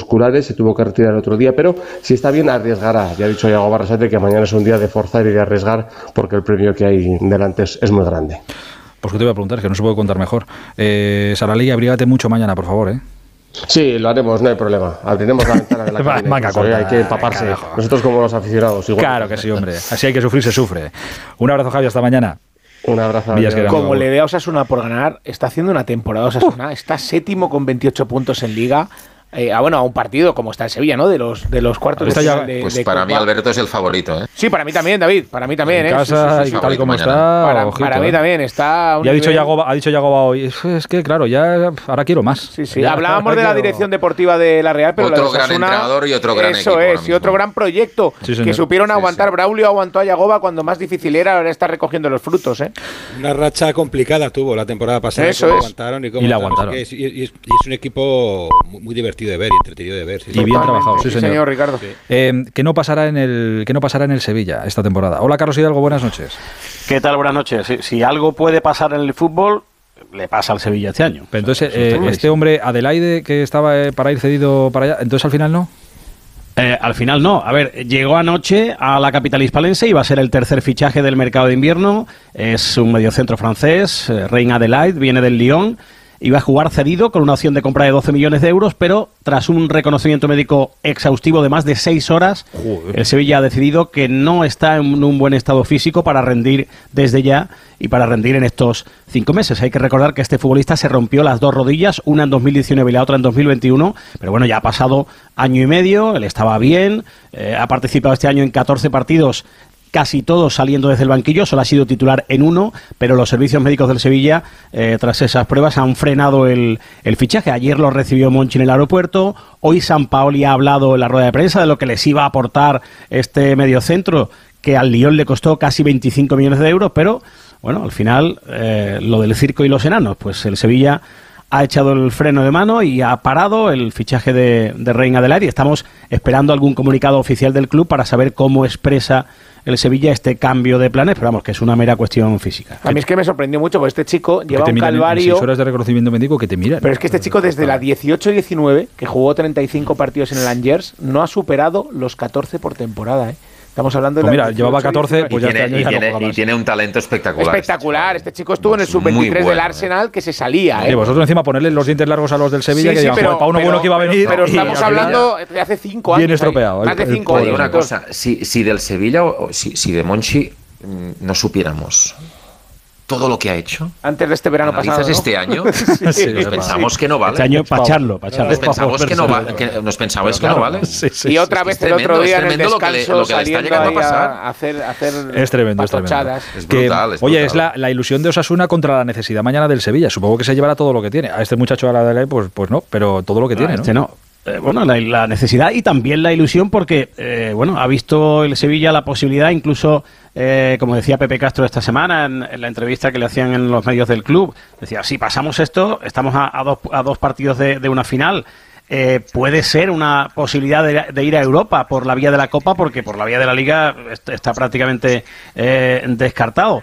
Eh, a ver, está ofreciendo muchas dudas en Liga que os voy a contar. Mala situación en la tabla, aunque el otro día con la victoria ante el Cádiz subió cuatro puestos, pero ya, ya que se ha plantado en estos cuartos de final, lógicamente, pues eh, ilusionados. 22 convocados, ha vuelto Acuña después de cumplir sanción en la Liga, ha vuelto Delaney un mes después de lesionarse en el Mundial, pero eh, se ha caído del cartel Fernando, que el otro día se llevó un golpe en el tobillo, y siguen fuera el Papu, Marcao, Alex Teles, Tecatito y Janusay, al que no saben ya dónde mandarlo, nos ha cerrado del Valencia y, está Monchi ya desesperado porque además necesita fichas libres y va, a traer a, Adelaide y también a, a, eh, Gatoni, un argentino de San Lorenzo de Almagro, pero bueno, eh, todo esto evidentemente ha hecho que se recapitule. Aún así, San Paolo no cuenta con Janusay y, están intentando buscarle algún acomodo por ahí. A ver, si encuentran algún sitio donde pueda recalar el muchacho, ¿no? Alguna, alguna cosa. Madre mía, vaya añito. Eh, pues nada, a ver qué sale mañana en ese partido en el, en el Sadar. Eh, yo insisto, eh, me parece que es la ilusión de Osasuna contra la ilusión, sí, y evidentemente que la hay, y la necesidad sobre todo del Sevilla. Que sí, que están todos a muy poquitos partidos de conseguir un título, pero es que el Sevilla puede ser lo único que se lleva a la boca. Lo que este- pasa es que además el Sevilla en el momento que está San Pauli necesita ganar porque cualquier partido en el que no gane es un riesgo de que no continúe al frente del banquillo. Necesita alegría. Alegría de cualquier tipo, efectivamente, sea en Liga o sea el, en el Color, el color especial ese que tal, pues a el ver color especial se llama ganar. sí, sí, es el color especial. Por cierto, yo, yo le, mando un abrazo a Saralegui y, y también le pido que se, que se abrigue. Ha dicho una máxima de 1,6 grados. Yo, yo Correcto. Me pido, eh, me pido el traslado a Namibia. mí. me muero. Si hoy, si hoy a mediodía estábamos con 10 grados en Sevilla y, y estaba todo el mundo que se quería morir, el, el, el tema de conversación era el frío. El frío, con 10 grados. Pero 10, 10 grados. ¿Y ahora mismo qué temperatura hace en Sevilla? Ahora mismo hace 5 grados. 5, bueno, ahora lo mismo lo de salir a tirar la basura a la calle no. ahora ni de coña. Claro. No, no vais muy sobrados. Bueno, aquí en Madrid no, no asomes la gaita ahí fuera, ¿eh? No, no, ahora no. Pero yo le, le dices a Carlos y algo ahora, oye Carlos, baja a tirar la basura y te dices, mira, me, diógenes, está bien, ¿no? diógenes para mí y, Sí, y aquí sí. soy- Se- En Sevilla, en reciclar. Sevilla 5 grados es Sodoma y Gomorra, ¿eh? Droga, droga. Pero oye, es que, es, que estamos, es que estamos en invierno y es enero. ¿Qué, qué queréis? No, no, Sí, claro. ¿Qué sí, queréis? sí, Que haga frío. joder, No, pero después está, el, Sí, sí. como dicen, el team frío Nos y el han team acostumbrado muy bien. Sí, sí. Sí, sí. No Yo puede soy ser el noticia que haga frío en enero. Por supuesto. Es que, pues, pues es noticia que hace frío en enero. Es que ¿Qué- no puede ser noticia ¿Qué te que haga frío en enero, por favor. y calor en verano. ¿Qué te parece? Ya, ya, no, no, sí, ya, ya, sí, sí estamos. Carlitos, un abrazo grande. Un abrazo a todos. Hasta ahora. Oye, quería hacer eh, ahora varias llamadas porque eh, precisamente como estamos en el, en el mes de, de enero, eh, estamos, aunque no- nos aturullan los partidos y nos van llegando y son grandes partidos y la Copa del Rey y todo esto, eh, están pasando muchas cosas que tienen que ver con el, con el mercado. Precisamente en el, en el Real Madrid no, porque el Real Madrid mira más a, a largo plazo, no están en fichar nada, nada para ahora. Pero sí que están cerrando cosas o por lo menos están moviendo cosas. Hola Alberto Pereiro, buenas noches. Hola chicos, ¿qué tal? Muy buenas a todos. Marco Asensio tiene una propuesta en la mesa para renovar hasta 2027. Sí, cuatro añitos más de lo que eh, le queda de contrato hasta final de año. Eh, a ver, ya sabéis que es una circunstancia bastante complicada, que ha dado muchos vuelcos, porque eh, a principio de verano Como muchos vuelcos, ha estado fuera y ahora de repente está dentro. Bueno, pues por eso, que ha tenido todos los colores, porque ha habido incluso cambio de representante. A ver, eh, la realidad es que eh, uno eh, tuvo dos reuniones con el Madrid eh, con su anterior representante Horacio Gaglioli, eh, salieron fatal, cambió de representante, se fue a Méndez, eh, parecía que el Madrid no le quería ofrecer absolutamente nada. La última semana de mercado de verano eh, quiso eh, asomar la cabeza fuera pidiéndole los 30 millones al Arsenal y al Milan, eh, ninguno de los dos lo quiso pagar y se daba completamente por hecho que de los siete que terminan contrato era el que más complicado lo tenía. Bueno, con Mariano, que no lo cuento, porque lo más lejos que va Mariano es del campo 1 al campo 2 de Valdebebas, ya te lo digo. Pero fuera de eso, sí que es verdad que eh, desde hace un mes, un mes y pico, le empiezas a ver cambiar la actitud en el campo, te queda la sensación de que eh, parece otro futbolista y que eh, se parece mucho al del principio de la temporada pasada con Ancelotti, cuando incluso llegó a ser titular por delante de Rodrigo. Bueno, a raíz de esto, el Madrid sí le ha ofrecido cuatro temporadas, pero no se ponen de acuerdo el momento en lo económico y la sensación de que eh, le falta poco.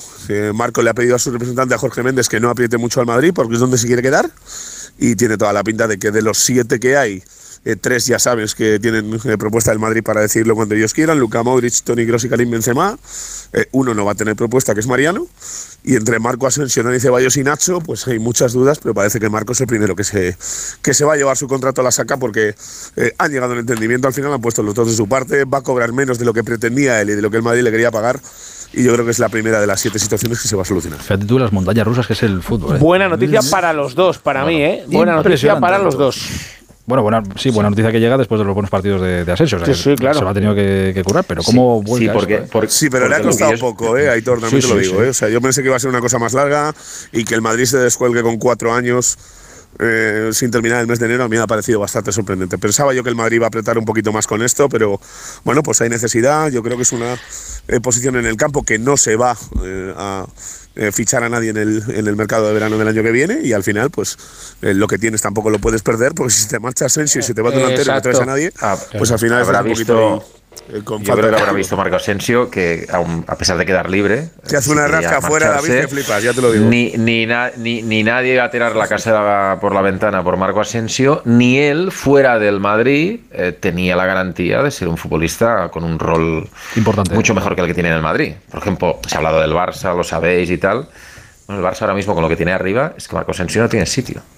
El único que ofreció. Puede haber otras prioridades y el Barça tenga poco fair play. Yo creo que él está, yo creo que él está cómodo con el rol que tiene el Real Madrid. Eso es, Ricardo. Yo creo que él no. Yo también lo creo, yo también lo creo. Él no va a cambiar como jugador. Él es un jugador irregular. Lo era antes de la lesión y lo será toda la vida. Pero tiene algo que es lo que le permite ser jugador de un grande, que es un jugador de momentos. Es un jugador con más relación con el gol que con el juego y con mucha calidad. Entrando, claro, si va entrando. ¿eh? Sí, pero le va, pero le basta entrar poco, ¿eh?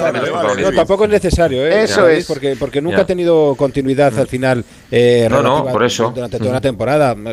Entonces, por eso digo que es un jugador de momentos y él tampoco se ha revelado nunca de manera directa para, para tener un rol de mucho mayor protagonismo. Por, y dime equipos top, Ricardo, donde tú le vieras ahora como titular indiscutible arriba en el tridente. Claro, yo no, yo no veo. Jugador, siendo el jugador 13-14, está bien y en algún momento eh, dado salta, salta la titularidad y además responde y además aporta mucho y al Madrid también le viene bien. Porque Pero Ricardo, aquí hay una realidad. Al final los jugadores de Madrid, eh, cuando se ponen a mirar eh, lo que les ha pasado a compañeros que se han marchado fuera, que son mucho mejores que ellos. me voy a poner un ejemplo, Casemiro. Eh, Casemiro ha estado eh, dos meses y pico en Manchester eh, intentando convencer a un entrenador de que era mejor que McTominay, que es de coña. Así, si le hablamos entre nosotros, dice, venga, no, no veo vaciles. Pues al final, él, que es peor que Casemiro, que no viene que de ser titular en el Madrid nunca en la vida, se va a marchar al Arsenal o a donde sea. Y al final dices, oye, voy a estar yo dos meses, igual no me recupero de eso. Igual no juego, igual nunca le demuestro al entrenador, igual echan un entrenador, viene otro que no me quiere. Mira, Isco. O sea, es que al final ves ejemplos fuera y te da mucha ganas de quedarte aquí con el rol que tienes, que es bastante bueno. Y que la zurda de Asensio le permite cambiar un partido en cinco minutos. eso se paga muy caro. Eso es lo que se paga muy caro. Oferta, oferta sobre la mesa, cuatro años más le ofrecen a Marco Asensio, a ver si se llega a un acuerdo o no. Eh, pregunta de respuesta eh, muy rápida. Edu Pidal, ¿te gusta Fran García? ¿El lateral del Rayo? Sí, me gusta Fran García. ¿Te gusta Fran García? Mucho. Frau, ¿te gusta Fran García, em, Ricardo? Sí. Tiene mucho potencial, mucho futuro, sí. Bernabéu, ¿te gusta Fran García? Sí, sí, sí, sí, muy buen futbolista. ¿Sabéis a quién le gusta Fran García? Al Bayern Leverkusen le gusta Fran García. Hola, Raúl Granado, buenas noches. Hola, ¿qué tal? Buenas noches a todos. Eh, y de hecho están dispuestos a pagar los 10 millones de euros mañana mismo, que es solo la cláusula. Esta es la realidad porque Xavi Alonso ha llamado directamente a Fran García para decirle que le quiere en su equipo y lo quiere ya. Eh, si esto sale adelante, eh, me decían que incluso eh, mañana, que ya no va a ser, o pasado mañana, el futbolista tendría que ir hasta, hasta tierras alemanas. Vamos a ver, aquí la situación es la que mm, hemos contado hace mucho tiempo. el Rayo Vallecano obtuvo el 100% de los derechos federativos de Fran García. no es que tenga el 50% el Rayo y el 50% el Madrid, tiene el 100% el Rayo Vallecano. Pero lo que sí tiene el Real Madrid es un derecho de tanteo. Un derecho de tanteo que llegaría en el momento en el que cualquier club hiciera una oferta, como ha sido en este caso, por la cláusula, porque el Rayo no negocia, pues a partir de ahí lo que se activa es una llamada directamente del Rayo Vallecano al Real Madrid para decirle que el Bayern Leverkusen quiere pagar esos 10 millones. Y entonces lo que sucede es que el Real Madrid tiene que decidir si paga 5 millones y se queda con Fran García o si no ejecuta ese derecho de tanteo y por tanto el futbolista se va a Alemania. El deseo de Fran García es que el Real Madrid ejecute el derecho de tanteo, que él se quede cedido en el Rayo Vallecano hasta final de temporada y que a partir de ahí, pues eh, su futuro se abra camino en el Real Madrid, que es el sueño que ha tenido desde, desde niño. Bueno, pues Aitor, para eh, pues, no quitarle pues sueña mucho con el Madrid. A lo que acaba de contar Raúl, te digo la idea del Madrid. La idea del Madrid es la siguiente. Eh, una vez que ejerces el derecho de tanteo con la oferta presentada, porque tiene que ser oficial en las oficinas del Rayo, y como ya es oficial, a partir de ahí no sé si son 48 o 72 horas para el Madrid eh, para decidir si paga los 5 millones. La idea del Madrid es, después de darle bastantes vueltas, no entiendo por qué tantas vueltas a 5 millones con un jugador en una posición en la que tienes que traer algo para la temporada que viene. Lo normal, lo que sabemos aquí en Onda Cero y lo que hemos hablado Granado yo durante toda la tarde, es que el Madrid entre mañana y pasado pague los 5 millones de euros se quede al futbolista y termine la temporada en Vallecas para venir a partir de junio al Madrid. Eso sería lo normal. Todo lo que no sea eso, a mí me sorprendería mucho. Mira, sería una buena noticia para el chaval, para el Madrid seguramente, que ya veremos a ver lo que pasa con él, y sobre todo para el Rayo Vallecano y para el ahora, que le haría un destrozo perder ahora mismo a Fran García. Sí, eh, tanto. Pero bastante, bastante. La pregunta, la pregunta es si el Madrid hace eso, si es que hace eso. eh, lo hace mm, porque cree el chaval, de verdad, o, porque, lo que puede hacer no porque son 5 millones. ¿no? Leverkusen. Claro, y esto es, claro. No lo sé. Este, no lo este, sé. Este, este, es el dilema. No lo sé. Este es el dilema, porque te ha llamado un entrenador para ir a la Bundesliga a jugar, ¿eh? Hombre, el Madrid necesita doblar esa posición y es un futbolista que es barato, que es canterano y que le puede dar muy buen resultado a largo plazo y no es caro. Entonces yo creo que para el Madrid se cumplen todos eh, los requisitos. Albert, aquí hay una, una, circunstancia bastante clara. Tengo mm. la sensación de que le gusta más a Ancelotti que al Madrid. Y sí, yo también. Yo también porque si no ya estaría. El deseo sí. de un entrenador que no va a saber si está el año que viene a un futbolista que igual sí. no quiere. Eso, eso también tengo la misma sensación. Sí. En fin, veremos a ver qué es lo que pasa con él, pero la historia y la situación de Fran García, el lateral del Rayo, ahora mismo es esta. Raulito, un abrazo enorme. Un abrazo, chao, cuídate mucho, chao. Adiós, espera, hasta mañana. Eh, Álava dispuesto eh, para jugar el jueves. Veremos a ver si se cae el Rudiger o Nacho, pero ya está recuperado. El resto espera el domingo. Un besito a todos, chao. Ajá, adiós, adiós, querido. Eh, mira que bien contado todo. Y que... Sí. Oye, ¿os gusta? Eh, otra pregunta rápida. Edu, ¿te gusta Fresneda, el jugador del Valladolid? Me gusta Fresneda. ¿Te gusta Alberto Fresneda? Me gusta Fresneda. Ber Bernabéu, ¿te gusta Fresneda? Me gusta bastante, sí, sí. Ricardo, ¿te gusta Fresneda? No tengo suficientes argumentos, fíjate, no lo he visto suficiente como para decir. Pues a mucha gente le gusta, otra mucha gente estará como, como Ricardo. Se lo va a llevar, eh, se lo van a llevar. Creo que se lo van a llevar por 15 millones, aunque en Valladolid están convencidos de que de momento eh, no, ¿verdad, Héctor Rodríguez? Buenas noches. ¿Qué tal? Buenas noches. No, no, estamos convencidos de que se lo van a llevar sí o sí. Ah, vale. El tema, Entonces ya. El tema, el tema es que, bueno, ya digamos que no hay una subasta pública, pero casi, por comentarios incluso de Pacheta después de ruedas de prensa, diciendo que es normal que haya clubes interesados en llevárselos y que es normal que el Real Valladolid lo venda, dada la inversión que hizo en su día por un chaval eh, que salía rebotado de la cantera del Real Madrid, que después también lo fichó de la cantera del Leganés y que actualmente con 18 años pues ya tiene cartel suficiente como para llamar la atención de media Europa y que el Real Madrid necesita dinero. El tema es que entre los aficionados pues no cuadra mucho ver cómo a un jugador de ese potencial pues, pues se le puede dejar salir por esas cifras que se están moviendo. 10, 12 millones de momento. Veremos si alguno alcanza los 15. Lo único que reconoce el Real Valladolid, lo ha dicho hoy Fran Sánchez, su director deportivo, es que ayer los representantes de Fresneda estuvieron en las oficinas del Real Valladolid y que presentaron el interés de varios equipos. Ha reconocido que uno de esos equipos es el Borussia de Dortmund y a partir de ahí también ha dicho que lo que es eh, oferta oficial y contacto directo con otros clubes, digamos Real Valladolid con Borussia Dortmund, por ejemplo, no se ha producido, que solo hay un eh, interés mostrado por los representantes de diferentes clubes que ha puesto encima de la mesa del Real Valladolid. Veremos si alguno de ellos fructifica definitivamente. Eh, 18 añitos tiene el 11 figura. partidos en primera división, 10 esta temporada y uno la pasada. ¿eh? Pues uno de ellos es el Borussia Dortmund, ¿eh? el que está Tremendo, diciendo, oiga, Fresneda, ¿qué tal? ¿Cómo a estás? mí me gusta, pero son futbolistas que yo no veo para el Madrid.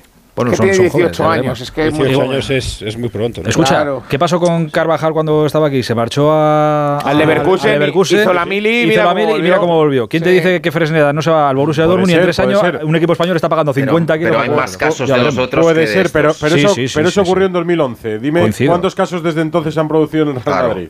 Ahí Desde el de Sí, Carvajal. sí, sí, no, no, es verdad, es verdad. menos. Sería, será el último. ¿Sabéis que me va a pegar una buena talegada? Bueno, que no, no sé si les va bien o no, eh, pero que va a ingresar dinero en, en caja eh, el Villarreal. Y El supongo, Villarreal, ¿no? supongo que con ese, con ese dinero que va a ingresar, Ah, Danjuma, ¿no? eh, Danjuma y sobre Jackson, todo lo de ¿no? Jackson. Lo de son Jackson. 25 kilos Oye, por, por Danjuma. están despedazando a la liga. ¿eh? Sí, no, no, se lo lleva. Bueno, Es escucha. cosa- o sea, y nadie aguanta el pulso, ¿eh? No hay ninguno de ¿Pero esos qué que independientemente que los clubes de, de origen digan, eh. ¿Pero qué quedas vas a aguantar? Pero si viene, si viene el, Chelsea lleva, lleva No, no, tres semanas fichando a los No, ya- ya- hoy ya no hay tiempo, ¿no? Pero algún día deberemos reflexionar sobre, sobre este Bueno, pero modelo. que la Premier sobrepaga, estamos So- de sobre el acuerdo. modelo ¿no? de no. Tebas habrá que reflexionar algún día. Una cosa es que tenga Que músculo esto- económico y otra cosa es que no sobrepague. Sobrepaga y paga, y paga un dineral por jugadores que no lo valen. fu- fu- Fuera de mercado, claro. Vamos, vamos, o sea, vamos, vamos, que vamos. Y lleva años haciendo eso, ¿eh? Sí. Pero que en Villarreal esto, no sé si se te hará bien o mal, pero que va a dejar buen dinero. Hola, Víctor Frank, buenas noches. ¿Qué tal, Aitor? Bueno, no es sorpresa. ¿eh? Ya, ya advirtió hace unas semanas Fernando Roch que había que vender en este mercado, que el Villarreal mantenía prácticamente el plantel del año pasado, es decir, un plantel con gastos de Champions y con ingresos de Conference League, con lo cual hay que cuadrar de alguna forma y eso tiene que ser vendiendo jugadores. Hoy ha sido un día muy movido, con cambios de operaciones que estaban casi hechas y que a última hora se ha cambiado el destino de los jugadores. El primero lo decíais vosotros ahora, es Nico Jackson, que apuntaba al Southampton. Al final ha llegado en las últimas horas una oferta superior del Bournemouth, que paga 23 millones fijos más dos y medio en variables. El futbolista ahora mismo está viajando hacia Inglaterra. Mañana pasa la revisión médica y firma. Es un chaval que llegó como juvenil al Villarreal y que fue a coste cero. Y luego la operación de Danjuma, que es la más rocambolesca, porque este pasado fin de semana ya pasó la revisión médica con el Everton. Incluso en Inglaterra aseguran que tenía el vídeo promocional ya grabado con el Everton. Tenía que firmar ayer, se retrasó la firma en el Everton por la destitución de Lampard y hoy ha aparecido la opción del Everton de, del Tottenham. Ha viajado a Londres y mañana se marcha al Tottenham. En principio es una cesión por la que pagarán y una opción de compra para este próximo verano. Eh, y, con, toda esa pasta que, claro, es que a, dónde, a la Premier no vayas, porque vas con 25 millones a la Premier y te dicen que tú, ¿qué, haces aquí? No abren la puerta. Pero algo tendrá que hacer el Villarreal. Algo tendrá que hacer el Villarreal, claro. Si, si te va Jack, si te va a Yuma, algo, ¿no? Aunque sea solamente cuantitativamente. claro. Se busca un delantero. Ya dijo Roch que se estaba negociando aunque llegase un, un, delantero. La intención ahora es gastar poco, ¿eh? Ya te digo que en este mercado lo que se quería era ingresar. Que, pidas alguien uno de 20 goles como pedía San Paoli. Uno de 20 goles. Si le aguanta físicamente Gerard Moreno, lo notará menos, pero Gerard tiene cierta tendencia a lesionarse muscularmente, por desgracia. Y entonces sí, que la, sí que la plantilla se queda debilitada arriba. ¿eh? Sí, sí, sí.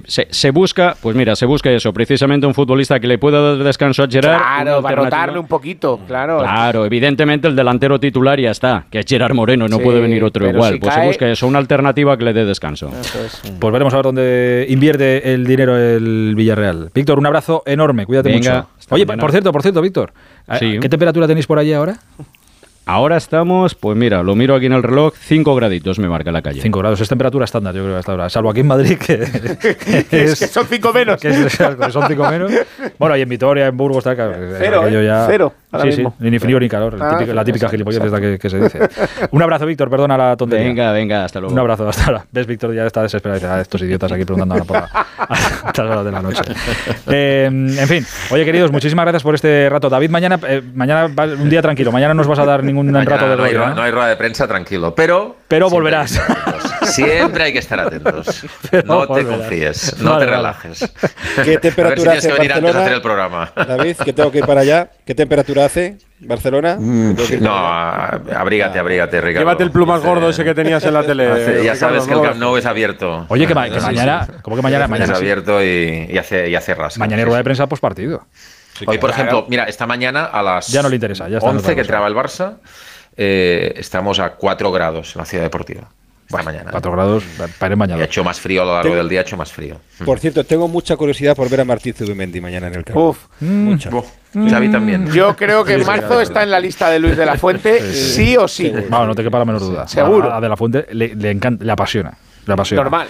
Eh, queridos, oye, muchísimas gracias. Un abrazo enorme. ¿eh? Cuidaos mucho. Un abrazo. Un abrazo a todos. Hasta ahora. Eh, nos está esperando alguien que va a estar mañana viendo uno de los partidos que se juegan en la Copa del Rey. Radio Estadio Noche. Aitor Gómez. Oye, uno de eh, los espectadores que va a haber mañana en el Sadar, en esa eliminatoria Osasuna-Sevilla, si no estoy mal informado, es el nuevo seleccionador sub-21 de, bueno, de, España, evidentemente, claro. Eh, allí va a estar Santi Denia. Hola Santi, buenas noches. Hola, buenas noches. ¿Qué tal? ¿Cómo estás? Pues muy bien, muy bien. bueno, contento. felicidades lo primero, ¿no?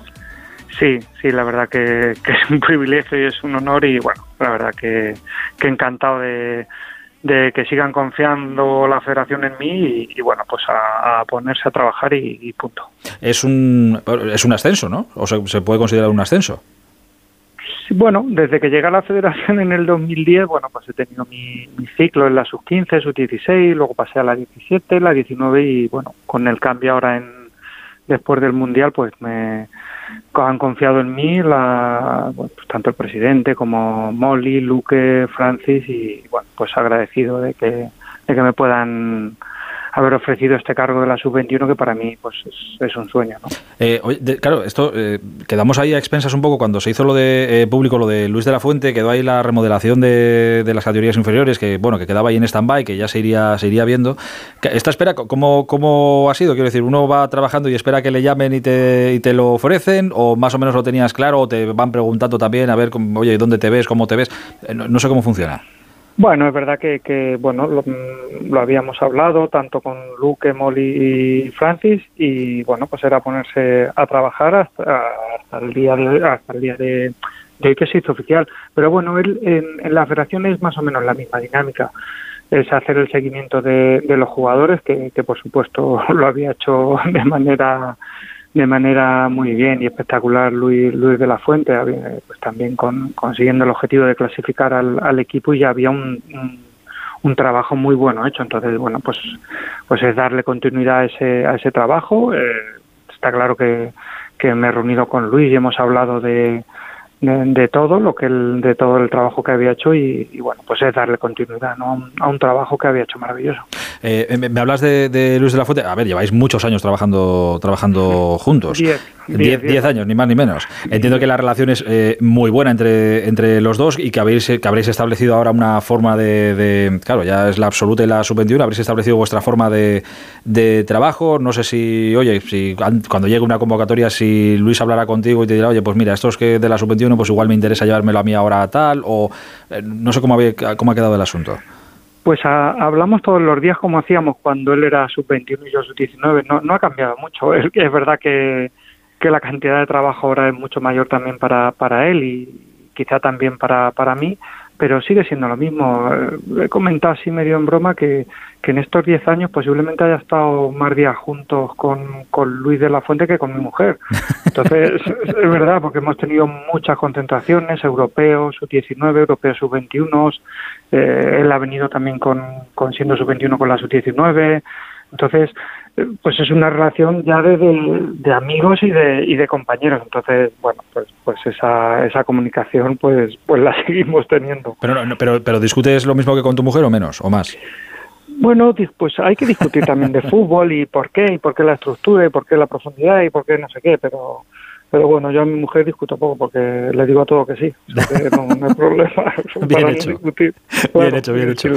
En cuanto al en cuanto al estilo, por ejemplo, también está eh, muy marcado. Quiero decir, ¿va, a ir muy parejo lo que haga eh, la selección absoluta con Luis de la Fuente con lo que haga la sub-21 con Santidenia? Es que tenemos, es que hemos tenido, desde en estos 10 años hemos tenido siempre reuniones y, estamos siempre en continua evolución. Entonces está claro que después de un evento como el del Mundial, pues analizas el Mundial porque ha sido, analizas europeos, analizas partidos, analizas situaciones y claro que hay que, evolucionar, pero, pero la esencia y lo dijo Luis, la esencia de, de querer tener el balón, de, tenemos jugadores de mucha calidad, de, eh, que hay que ir, que tenemos que buscar la transición si se puede, que tenemos que buscar más profundidad, que más puntos de remate, que otras alternativas, pues, pues claro que, pero esto es el fútbol en continua evolución, no, no estoy descubriendo descubriendo nada, pero lo que te marca el estilo es el, hay un estilo muy claro y el perfil de jugador que, que, nos gusta y que, que, se, que creo que se va a elegir tanto Luis como, como yo, como José Lano, como Julen Guerrero, pues es un perfil de, un jugador de calidad, claro. Eh, oye, estás no me he equivocado, ¿no? No me han informado mal. ¿Estás mañana en los Asuna Sevilla? Sí, sí, sí. Jueves también voy a Valencia. Bueno, pues estamos viendo viendo la Copa, viendo la Liga y el seguimiento de los jugadores. Por suerte ya terminó medio la pandemia y ya se puede viajar a ver los, los partidos que tuvimos un tiempo que, era complicado, ¿no? Entonces, sí, hay que ver a los jugadores, los vemos mucho en vídeo, está claro, pero en directo es, otra sensación, ¿no? Y hay que estar, hay que estar cerca. Eh, de los Asunas, claro, es que ya no, no, sé si vas para, oye, si es una labor global para de, los partidos que veas tú mañana y el, y el Valencia que, que verás el, el jueves, si es una labor global de luego hablar con Luis y compartir todo tipo de información, o si tú vas a los Asuna Sevilla para ver a algún jugador que te valga a ti para la sub-21. No estoy pensando solo en Aymar Oroz, ¿eh? que, sí estoy pensando en él, para que te Pues mira, hablando de, ese, de esa coordinación que hace Francis, que hace Luque y que, hablamos continuamente con Luis, eh, está claro que donde donde van tanto Luis como su está como su, su cuerpo técnico, me Ángel España, Pablo Amon, Juanjo, Carlos Cruz, claro, no, no vamos a hacer un doble trabajo. Entonces, primero ellos deciden dónde van y luego nosotros, pues, en la sub-21 también hacemos ese seguimiento. Entonces, mañana no va nadie a Pamplona y, bueno, también jugadores posiblemente de la absoluta y también el jugador de la, de la, de la sub-21, ¿no? Todavía debuta Aitor Paredes, Ollán Sánchez, Aymar Oroz, Manu Sánchez, más jugadores, pero que bueno, pues hacemos un seguimiento, ¿no? Entonces, pues ya que vamos, pues aprovechamos para, para tener luego esa información todos. Que es un poco lo que, lo que te toca, porque ya estaba pensando, digo, jueves, Santidenia, si se le dan a elegir, yo supongo que estaría en el Atleti, en el Real Madrid Atleti del jueves, claro, pudiendo elegir. Eh, bueno, eh, no está bueno, va, a ir Luis, entonces está cubierto. está cubierto. bueno, pues hay que estar en todos los campos que nos vean y luego también pues es un tema pues de estar con, con, con, el Osasuna que está haciendo un campañón, que con, el Sevilla que está ahora sufriendo, pues estar también cerca de, de los clubes. Aparte de ver fútbol, pues también es un tema de relaciones, es verdad, porque porque tienes toda la información, pues está Braulio, el director deportivo, si está Monchi, pues, pues le preguntas por los jugadores, te dan información de cómo están, bueno, pues, pues al final también necesitas toda esa información. Relaciones públicas, que, se llama que se llama todo esto, que al final esto es todo necesario. Eh, oye, pues, hemos hablado de, me decías ahora algunos nombres que, evidentemente tendrás en cuenta para las próximas listas. Eh, quiero preguntarte por algunos que, son todavía jugadores sub-19, pero como Bajsetic, un jugador que está en el Liverpool, Stefan Bajsetic, eh, Ismael Garbi, que está en el PSG. ¿Cuentas con ellos también? Aquí, aquí mira, por, por suerte, y, Luis también es un ejemplo de eso, no nos importa la edad. Es que no nos ha importado nunca la edad. De, siempre, si hay que, tiene que debutar uno con 18, pues debutará con 18 en la absoluta. Entonces, bueno, pues fíjate si conocemos a Garbi, que todas las concentraciones que, que he hecho este año con la sub-19 eh, los he citado. Entonces son jugadores que les hemos seguido, que están creciendo a un nivel increíble y claro que, contamos con ellos siendo sub-19. Es verdad que en marzo la, la sub-19 pues, pues también se juega la clasificación del torneo elite que es muy complicada, pero que están, estamos que tenemos la información, tanto Luis de la Fuente como, como yo, de esos jugadores, está claro, y el seguimiento. Oye, después de tantos años en la, en la federación, un caso como el de como el de Luis, que también es otro hombre que lleva ahí muchos muchos años y consiguiendo muy buenos resultados en, las categorías inferiores, y que ahora le llegue la oportunidad de, la absoluta, eh, a los que también lleváis ahí mucho tiempo, ostras, ¿no os vuela un poco la... que es humano, ¿eh? ¿Nos vuela un poco la imaginación de decir, joder, pues oye, igual dentro de unos años, quién sabe? No, no, a mí no. ¿No? Yo creo que mi ciclo, mira, no sé si ha habido algún seleccionador, no, no lo preguntas, lo preguntaré, no sé, al que lleve, a que tengamos experiencia en esto. Si alguien ha hecho desde la sub-15 hasta la sub-21, no lo sé, pero yo creo que, es cumplir mi sueño, es cerrar un, un ciclo en categorías inferiores. Tenemos un europeo sub-21 clasificatorio de Olimpiada y eso es espectacular. Yo he podido, he tenido la suerte de poder de poder estar en, en, cuatro europeos y es muy bonito, es muy bonito. A partir de ahí no, no, miro más allá y te lo, te lo prometo, espero que Luis de la Fuente esté 10, 15 años en la absoluta, eso será una, una buena señal para el fútbol español y para, para mi amigo Luis. Y yo de verdad que no, que veo el verano en, bueno, veo marzo que tenemos Suiza y Francia, sub-21, y luego el europeo, los tres partidos y clasificarnos y, y pensar en ser campeón de Europa. Y no pienso en más, y es que es verdad, te lo, si te dijera que sueño, alguna te, mentiría, pero es que es así. No, no, no se ha dado muchas veces y no creo que se que se, repita mucho. Eh, y la última que te hago, Santi, ¿está, está tu amigo Luis eh, ya más desocupado de, lo que estaba? ¿Ya se le ha pasado, se le ha pasado, la vorágine que supuso el llegar al cargo de, de absoluto, ya, ya está más tranquilo?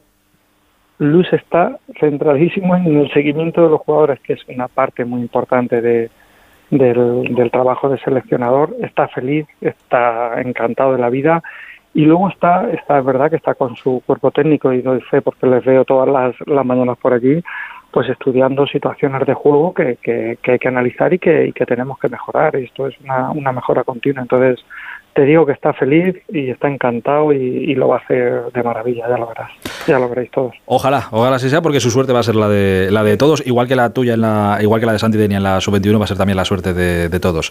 Eh, seleccionador, que disfrutes del partido de mañana, del partido del jueves que vas a vivir en, directo y oye, muchísima suerte en esta, en esta nueva etapa. ¿eh? Te mandamos un abrazo enorme. Pues te lo agradezco y un abrazo. Estás Radio Estadio Noche, Onda Cero. Hola Rafa Plaza, buenas noches. ¿Qué tal, Aitor? Buenas noches. Eh, la verdad es que quería comentar contigo, vamos a hablar de tenis, eh, del Open de Australia, pero más allá de lo deportivo, yo eh, quería hablar contigo esta noche dos minutos para que me dijeras si esto, esto, escucha. One of my favorite exercises comes from Australia, Margot Robbie. I wish I can... Margot Robbie?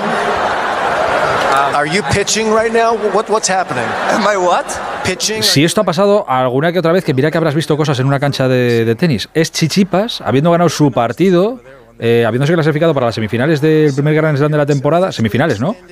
Sí, sí, semifinales. Eh, eh, tirándole los trastos públicamente en la pista a Margot Robbie. Sin ningún tipo de miramientos, además. Margot no, pero sin, vamos. Margot Robbie, por si toda la gente que es actriz famosa, conocida de otras cosas por salir en el lobo de Wall Street. Correcto yo creo que fue una de las primeras pelis que, la catapultó. Y bueno, hoy Chichipas, después de, mm, después de derrotar a Leca en tres sets, pues le entrevistaba a Jim Courier en la pista y ha aprovechado ahí para, le preguntaba por cosas de Australia, por sus cosas favoritas y ha aprovechado para, para tirarla. No, lo que venía a pues decir aquí que, oye, una de mis actrices favoritas es australiana, estaría bien verla por aquí. Y... Vamos, que la invita a uno de sus partidos. Sí, pues ahí está. Él lo ha soltado. Oye, ¿por qué no?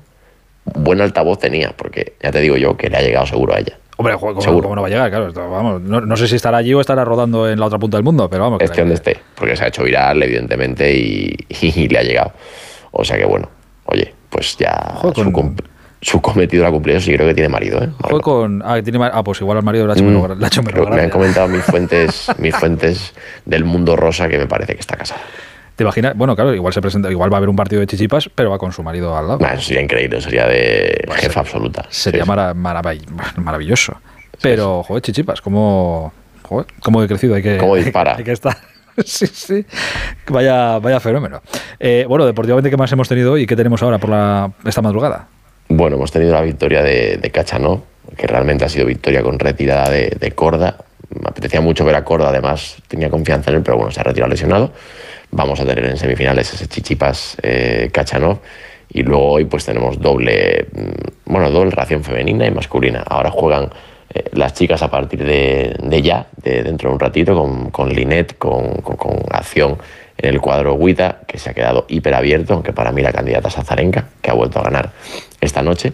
Y luego los chicos, pues Ben Shelton contra Tommy Paul, verdugo de, Tommy, de Roberto Bautista, y el que comentábamos el otro día que lleva una racha de 11 victorias seguidas contra españoles. Y a las 9 de la mañana, pues el favorito, Novak Djokovic, que tiene una auténtica prueba hoy. Hoy sí, yo creo que es la gran prueba, sin duda, del torneo para él contra Andrei Rublev, que desde luego lleva un tiempo llamando a la puerta, que sabe lo que es ganar a los mejores y que le va a poner a prueba.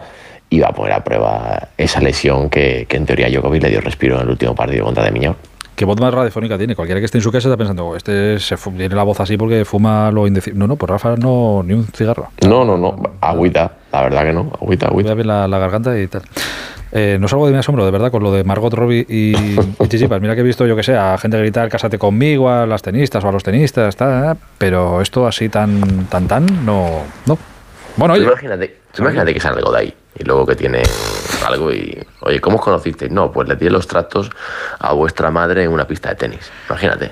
Tengo que luego estas, estas cosas así entre en, grandes eventos y con gente conocida, esto acaba en sesión de Bizarrap luego. sí, sí, por, por... claro, hay que tener mucho cuidado, hay que tener cuidado. Eh, sí, vamos a dejarlo aquí. Un abrazo, Rafael. Otro ahí, todo grande, hasta mañana, chao. Hasta mañana.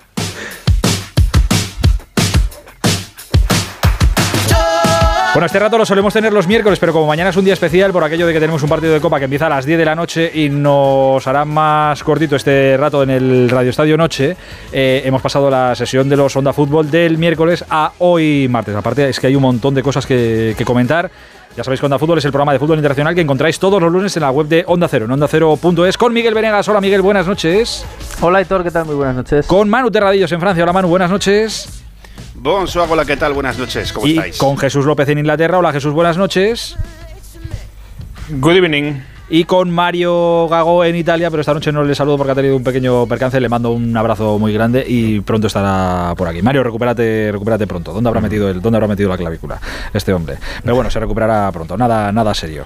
Eh, oye, quería, eh, dentro de todos los temas que, quiero tocar con vosotros esta noche, me ha llamado mucho la, atención eh, algo que se está contando en Inglaterra. No sé qué medio lo saca, la verdad, pero están publicando en Inglaterra, Jesús, lo que está ocurriendo con los trabajadores del Mundial de Qatar ya una vez el foco se ha ido, el Mundial ha terminado? ¿Qué, se está contando? Pues sí, se está contando y no es nada, no es nada bonito. Exclusiva del Telegraph. Eh, cuenta que hay eh, incluso habido una manifestación de los eh, trabajadores, específicamente de los que se dedicaban a la seguridad. Yo me ha dolido mucho personalmente leer esta noticia, la verdad, porque es verdad que había trabajadores de seguridad casi en cada esquina, te encontrabas a uno en los estadios, en los centros de prensa, pues eh, muchos de ellos llevaban tres meses sin pagar, sin cobrar, perdón, un sueldo eh, justito, pero que ni siquiera lo han cobrado. Eh, se han manifestado en Qatar como protesta y les están amenazando con la expulsión del país. También dice el Telegraph que durante la Copa del Mundo, al acabar la primera fase, más o menos el 5 de 5 o 6 de diciembre, eh, se les ofreció, se les obligó eh, a medias a firmar un nuevo contrato con condiciones peores. Al acabar el Mundial les obligaban a renunciar a lo que se les debía, eh, haciéndoles firmar un papel en el que por una pequeña cantidad se le declaraban que no se les debía nada, cosa que no era cierto. Es decir, que por desgracia ha acabado el Mundial, ha acabado la burbuja en la que estuvimos allí en Qatar durante cinco semanas y las cosas vuelven a, ser lo que nos, temíamos. Es muy, muy duro eh, lo que publica el Telegraph. Cuando se, se va el foco, eh, vuelve la realidad. Y esta es la, esta es la realidad, no el espejismo que, que, se vio durante el Mundial o que la gente que, esto, que estuvo allí, pues claro, no, no, todo esto no pasa. Esto es maravilloso y esto es una fiesta y somos un país espectacular. Pero se va el foco y llega la, la realidad. Y la realidad es esta que, está contando. Dime, dime, Jesús. Aitor, aunque estuviese ah, en foco, ¿eh? yo recuerdo que durante la Copa del Mundo eh, que falleció un trabajador, eh, se entrevistó al, al presidente del comité organizador y lo que dijo es que sí, que habían dado el pésame a la familia, pero que bueno, que la muerte era parte de la vida y que tampoco pasaba nada. Es decir, que incluso estando el foco ahí, en algún momento yo creo que algún caso de, de falta de delicadeza y de sensibilidad importante. Bueno, bueno, bueno. ¿Y, y, nos, y nos vamos a sorprender? Si es que es lo que si era lo esperado antes, era lo esperado durante y era lo esperado y es lo esperado por desgracia. Es lo esperado también, también después. Eh, oye, pues nada, seguiremos muy pendientes a ver qué, es lo que sigue contando, en este caso el Telegraph allí en, Inglaterra, del post-mundial de Qatar. Por eh, cierto, dime. Aitor, que incluso eh, publica el Telegraph y no nos enteramos cuando estábamos allí, que el día 5 de diciembre hubo una protesta y como 150 guardias no fueron a trabajar ese día al, al Media Center, al, principal Media Center, eh, como protesta por la falta de, pago y por esos nuevos contratos a los que les obligaban a firmar. O sea que estaban pasando cositas allí y no nos enteramos. ¿eh? eh evidentemente, pues claro, pues porque no, no interesaba. Y cuando no interesa se silencia. ¿Y cómo se silencia? Pues mira, ahora esto una huelga y te amenazo con que largas del país, si no, eh, con algo más grave. Pero bueno, por suerte nos iremos enterando espero que, nos vayamos enterando. Eh, oye, Miguel, quería eh, preguntarte por eh, el asunto Superliga y todo lo que se está diciendo ahora y todo lo nuevo que ha salido, que cambia, que podría cambiar el formato, que están en ello dándole, dándole vueltas. ¿Qué se sabe de todo esto? Bueno, se sabe, para empezar, se sabe lo que dice el equipo. Y el equipo ha dicho que, mm, que bueno que el, proyecto sigue adelante. Evidentemente sigue adelante sin Agnelli que es el ex presidente ya de la Juventus y que ya el hombre está con problemas judiciales como para andar con esto pero que Florentino Pérez y, y Jan Laporta siguen en, ello eh, que lo están preparando y lo van a sacar mm, pronto a la luz. Y a la luz van a sacar bueno es un proyecto digamos eh, más amable, ¿no? Eh, con menos mm, para tener menos protestas en la calle y con los otros clubes, eh, más abierto, va a aparecer un proyecto abierto. Han hablado con 50 clubes de, de 12 de 12 países diferentes, países ya pues de, de nivel más medio, ¿no? Portugal, Holanda, incluso Escocia, o sea, países que se habían sentido menospreciados porque evidentemente les trataban como, como segundones, no como menores. Han hablado con ellos, algunos han, se han mostrado más o menos partícipes y, y, se trataría de una liga ya abierta con descensos y descensos, con ya más meritocracia y digamos pues limando lo que lo que fue una un proyecto muy rechazado socialmente, pues intentando que no sea así, ¿no? Y, limando pues esto, lo que había causado tanto rechazo como sobre todo pues eso, el hecho de que fuera una liga cerrada. Vamos a ver, porque ellos siguen diciendo que el objetivo es eh, intentar hacer que el fútbol sea financieramente estable. Eh, para eso mm, implantarían medidas como, por ejemplo, que la masa salarial no pasara por, por imperativo legal del 55% del presupuesto del club eh, cosa que ahora evidentemente hay muchos clubes que solo, que solo pasan muchísimo. Y, el objetivo es luchar pues eso contra los clubes de Estado, luchar contra el monopolio de la Premier, que cada vez se está convirtiendo más en una Superliga de facto, y sobre todo quitarse de encima la, la UEFA, que es lo que quieren desde el primer día, lógicamente. Eh, oye Jesús, eh, en Inglaterra no sé si se habla de, porque claro, los equipos ingleses fueron los primeros en saltar de la, de la Superliga, no sé si por presión, por presión de la Premier, de los aficionados, lo que fuera, pero ahora que, estamos en el mercado de, de enero, allí en Inglaterra se da como normal el gasto eh, a lo salvaje que está haciendo la, Premier o alguien lo discute o lo pone en duda o, están encantados de la vida? A ver, sí, se, empieza a tomar ya un poco insensibles, ¿no? Después de tantos años con, este nivel de esto, eh, es verdad que ya te vuelves un poco insensible, pero sí, sí hay una preocupación, no tanto por el nivel de gasto en sí, sino por la desigualdad que supone, ¿no? En el fútbol, eh, en Inglaterra y en todas partes, eh, fíjate que en Inglaterra se quejan de la desigualdad que hay entre los que más cobran y los que menos. si, si, se quejan de desigualdad en Inglaterra, los demás que debemos decir, ¿verdad? pero, pero es así, sí que hay cada vez más, eh, eh, más conciencia de eso. De que se gaste mucho en general como liga y mucho más que en otros sitios, no, no se quejan demasiado, ¿eh? ya te lo digo. No, no se ha fastidiado, claro. A ellos les va todo, todo lo bueno, ven que los equipos gastan, el dinero no es nuestro, pues fenomenal. Pues ancha, ancha es Castilla, pero aquí, claro, alucinamos. Es que, ahí todos hemos llegado a un punto, este mercado invernal en Europa consiste en que todos los equipos europeos tratan de cuadrar las, las cuentas a través de ventas hacia la Premier. Claro, pero es que la Premier lo compra todo y por un pastón. Efectivamente. O sea, la, Premier se ha convertido en, en, la Superliga, vaya. Pero la cuestión grande de la Premier eh, no es, por ejemplo, el Chelsea que gasta una barbaridad, de, acuerdo, eso es como la... Es más grande de proa, pero aquí es el reparto, que durante años la, la Premier, además de haber cobrado mucho, lo ha repartido mucho. Y ahora, ¿qué pasa? Que es que hay 15 equipos con un poder adquisitivo enorme. Entonces, ya no solo que haya eh, tres o cuatro arriba, el Chelsea, el City, eh, que gastan mucho, no, es que viene el Aston Villa y te ficha eh, en la Liga Española casi casi lo que quiera. Casi casi. Ese es el problema para mí. Y está el Aston Villa y, como digo, hay 15 equipos. Y el Wolverhampton ahora con Lopetegui y, y el que se te ocurra. Hay 15, 16 equipos que pueden comprarse prácticamente la estrella de, 17 equipos de la Liga Española. Eso es lo, preocupante. Mm. Y cuando se dice de por qué la, Super, la Premier League ahora es la Superliga, pues habrá que ver qué es lo que ha hecho la Premier League para llegar hasta ahora. Y ha sido repartir, repartir, y entonces tienes muchos equipos muy potentes eh, económicamente, tienes eh, una, unos partidos mucho mejores porque no hay tanta diferencia entre los grandes y los pequeños, Vemos eh, casos, por ejemplo, el Liverpool, el Chelsea, que bajan un poquito su nivel y sin embargo empiezan a perder partidos eh, eh, pues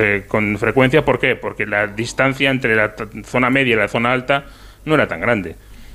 No se va a gastar el Bournemouth ahora 25 millones en, en Jackson, que va a, trincar, que, en Jackson, que va a jugar el, que va a trincar el, el Villarreal. Es que mira, el, el Bournemouth es tercero por la cola. En los, los, los, dos últimos que están empatados a punto son el Everton, que estaba fichando a Dan Juma, y al final se lo, han, se lo ha quitado el Tottenham, y el Southampton, que la semana pasada gastó 9 millones en Orlich.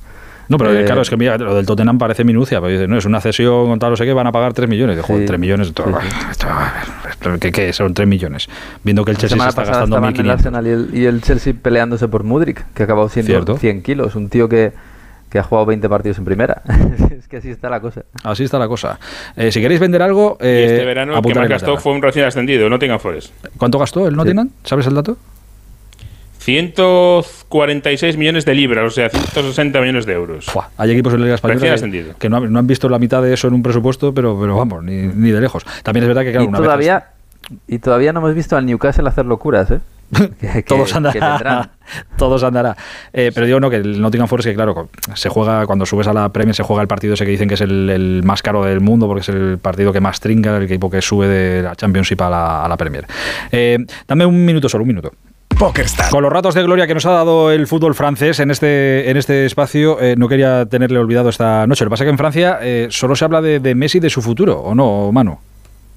Bueno, es con lo que sale mañana el equipo en portada. Y ya habíamos hablado de ese principio de acuerdo eh, que se anunció para renovar en una reunión que habían tenido durante el Mundial pero dicen que no se ha cerrado y que todavía queda mucho por avanzar. El, titular que dan es eh, una opción que ejercitar aún, ¿no? yo creo que haciendo referencia a ese acuerdo. Eh, lo que cuenta el equipo es que están contentos con el rendimiento económico desde que Messi llegó. Ha dejado, dicen, un balance positivo, si no he entendido yo mal, de 15 millones de euros. pero que el nuevo contrato, más allá, de un, más allá de un principio de acuerdo, eh, que está lejos. Messi cobra 30 millones de euros netos, el, eh, PSG tuvo más de 360 millones de pérdidas la temporada pasada, según se ha informado aquí, y aún no se ha cerrado ni la duración ni el salario, eh, y quieren eso negociarlo porque también está el tema del fair play financiero, que ya han sido multados por la FIFA, y no tienen muy claro hasta qué punto Messi va a ser, bueno, se va a mostrar abierto él y su entorno a renegociar ese sueldo. Luego sacan también el tema de que, bueno, pues en Miami siguen interesados, que según el equipo es la opción que prefiere su, mujer. En Arabia Saudí están también como locos después de haberse traído a Cristiano Ronaldo y que hay buenas relaciones porque ya tienen algún tipo de acuerdo de patrocinio. Pero aquí es una palabra que, se utilizó mucho durante el momento Mbappé, ¿no? Tendencia, ¿no? La tendencia, como es, dicen que de momento la tendencia es a quedarse, pero que desde que se llegó a ese acuerdo con el padre todavía no se ha cerrado mucho de lo que se tiene que cerrar para, digamos, rubricar la, la, renovación de, Messi que acaba contrato esta temporada. Messi, como Messi cobra mucho, igual por eso eh, quieren arañar algo de pasta y por eso el PSG va a hacer sus desplazamientos ahora, va a viajar en tren. Esta temporada no, la siguiente. La que viene va a viajar en tren. Eh, están negociando, hubo ese, esa polémica con el entrenador, con Galtier, cuando le preguntaron, porque el director de los TGV de aquí, que son como lo sabes, había propuesto y él dijo, no, vamos a ir en carro de vela. Mm. Y dijeron que tenía Sí, se rió con Estaba con Mbappé en aquella rueda de prensa, creo. se, rieron los dos, mucho Y, bueno, pues aquello acabó con una amplitud enorme. Entonces están negociando. El problema es cómo, cómo viajar. Porque han dicho, bueno, al menos nos privatizaréis un tren. Y, Hombre, por Dios, la Renfe de aquí ha dicho que no que no pueden, porque entonces si hablamos de sostenibilidad, si vas a mover un tren para llevar a 50 personas, no tiene sentido. Entonces, que tienen que compartir tren. Eh, luego está el hecho de, de, a ver cómo lo haces a nivel de seguridad. Tú imagínate en, no sé, la Gare de Lyon, la estación de Lyon o la estación del Este, que vaya allí el PSG a ver cómo se pone aquello de aficionados. Tendrían que hacerlo en pequeñas estaciones fuera. En fin, muchos, muchos problemas, pero es que esta temporada, y es de donde viene la polémica, es que el PSG ha viajado en avión incluso desplazamientos a Nantes que son de poco más de 300 kilómetros, o sea, vuelos de 45 minutos. Entonces están trabajando para ver si la próxima temporada pues les podremos ver en tren, que es algo que por ejemplo la selección de rugby y equipos de rugby lo hacen con mucha con mucha normalidad aquí en Francia. No, y luego está lo del vagón de silencio, además que es un lío que luego siempre hay alguien que habla o suena un teléfono, no, no, es que es un lío, no descansas, Imaginaos a Pogba si le tocase viajar con lo que le gusta hacer eh, no stories en Instagram y esas cosas. Imagínatelo. Historias de tren. Eso sería un buen título para, para un libro. Queridos, os mando un abrazo gigantesco y eh, cuidaos mucho. Buena semana. Un abrazo. Un abrazo. Hola Busti, buenas noches. Buenas noches. ¿Qué más? Pues el fútbol internacional lo hablabas ahora. Eh, hay que rescatar goles de esta noche. Un golazo de Dani Olmo con el Leipzig, que ha ganado 6-1 en campo del Salque. Además ha dado dos asistencias y un golazo también de Kimmich en el último minuto que ha conseguido el empate del Bayern de Múnich frente al Colonia. Ahora mismo la Bundesliga es líder el Bayern con 36 y el Leipzig segundo con 32 puntos. En la Carabao de Inglaterra se juega las semifinales a ida y vuelta. Es la Copa de la Liga. Ya ha ganado el Newcastle 1-0 en campo del Southampton. O sea que lo tiene fácil ahora el Newcastle para colocarse en una, en una final. Y sorpresa en la Liga Italiana por lo abultado de la derrota del Milán, que ha perdido 4-0 con la Lazio. Y el Milán ahora mismo se queda a 12 puntos del Nápoles. Eh, ayer perdió el Inter en casa, hoy goleada del Milán, se lo están poniendo bien al Nápoles, que además ha hecho una primera vuelta de 50 puntos extraordinaria. Por cierto, con la Lazio un gol de Luis Alberto. Y del mercado de fichajes, al margen de todo lo que hemos comentado, es posible que en las próximas horas se pueda oficializar traspaso de Laines, del jugador del Betis, al Tigres de México que en Inglaterra hoy insiste la prensa con clubes dispuestos a pagar la, la cláusula de Nico Williams, 50 millones por parte del Aston Villa sería, pero al parecer podría incluso haber más equipos. Y Nico Williams tiene contrato con el Atleti hasta el 2024, todavía no ha, no ampliado ese contrato. Era más gordo lo que contaban hoy en, no sé quién era, en Alemania. Que el Madrid iba a fichar a Bellingham, eran 100 millones más Camavinga por Bellingham. A, lo a lo loco, poco me parece. Digo, más, más. el Valladolid ha comunicado el fichaje del delantero canadiense Zil Larin, que procede del Brujas. Y en la segunda división, bueno, entre la segunda y la primera, Diego Mariño rescinde contrato con el Sporting. Ahora no estaba jugando mucho de titular, estaba más Ángel Cuellar rescinde contrato porque terminaba ya en junio y se marcha a la Almería, firma hasta el año 2025. Y en el Almería está jugando eh, Fernando de portero titular y Pacheco, fichaje estrella del verano, está de suplente. Él pidió salir en este mercado de invierno, el Almería se ha reforzado, pero de momento Pacheco que solo ha jugado un partido oficial, sigue ahí. Deben de estar en ello, pero... Exacto, no se sabe si encontrará destino en esta semana o se quedará como segundo o tercer portero del, del Almería. Veremos a ver. Por cierto, eh, aprovecho y mandamos un mensaje a nuestro amigo Antonio Martín Balbuena. Un abrazo muy grande y que todo vaya Perfecto. Como se merece. Como se merece, exacto. Y como tiene que ir. Un beso muy grande, Antonio. Eh, Anita, ¿nos vamos? Sí, terminamos con las portadas de mañana martes. Ojo a la portada del diario AS que dice que Sergio Ramos vuelve a escena y es que De La Fuente le ha incluido ya en la ronda de conversaciones con los capitanes.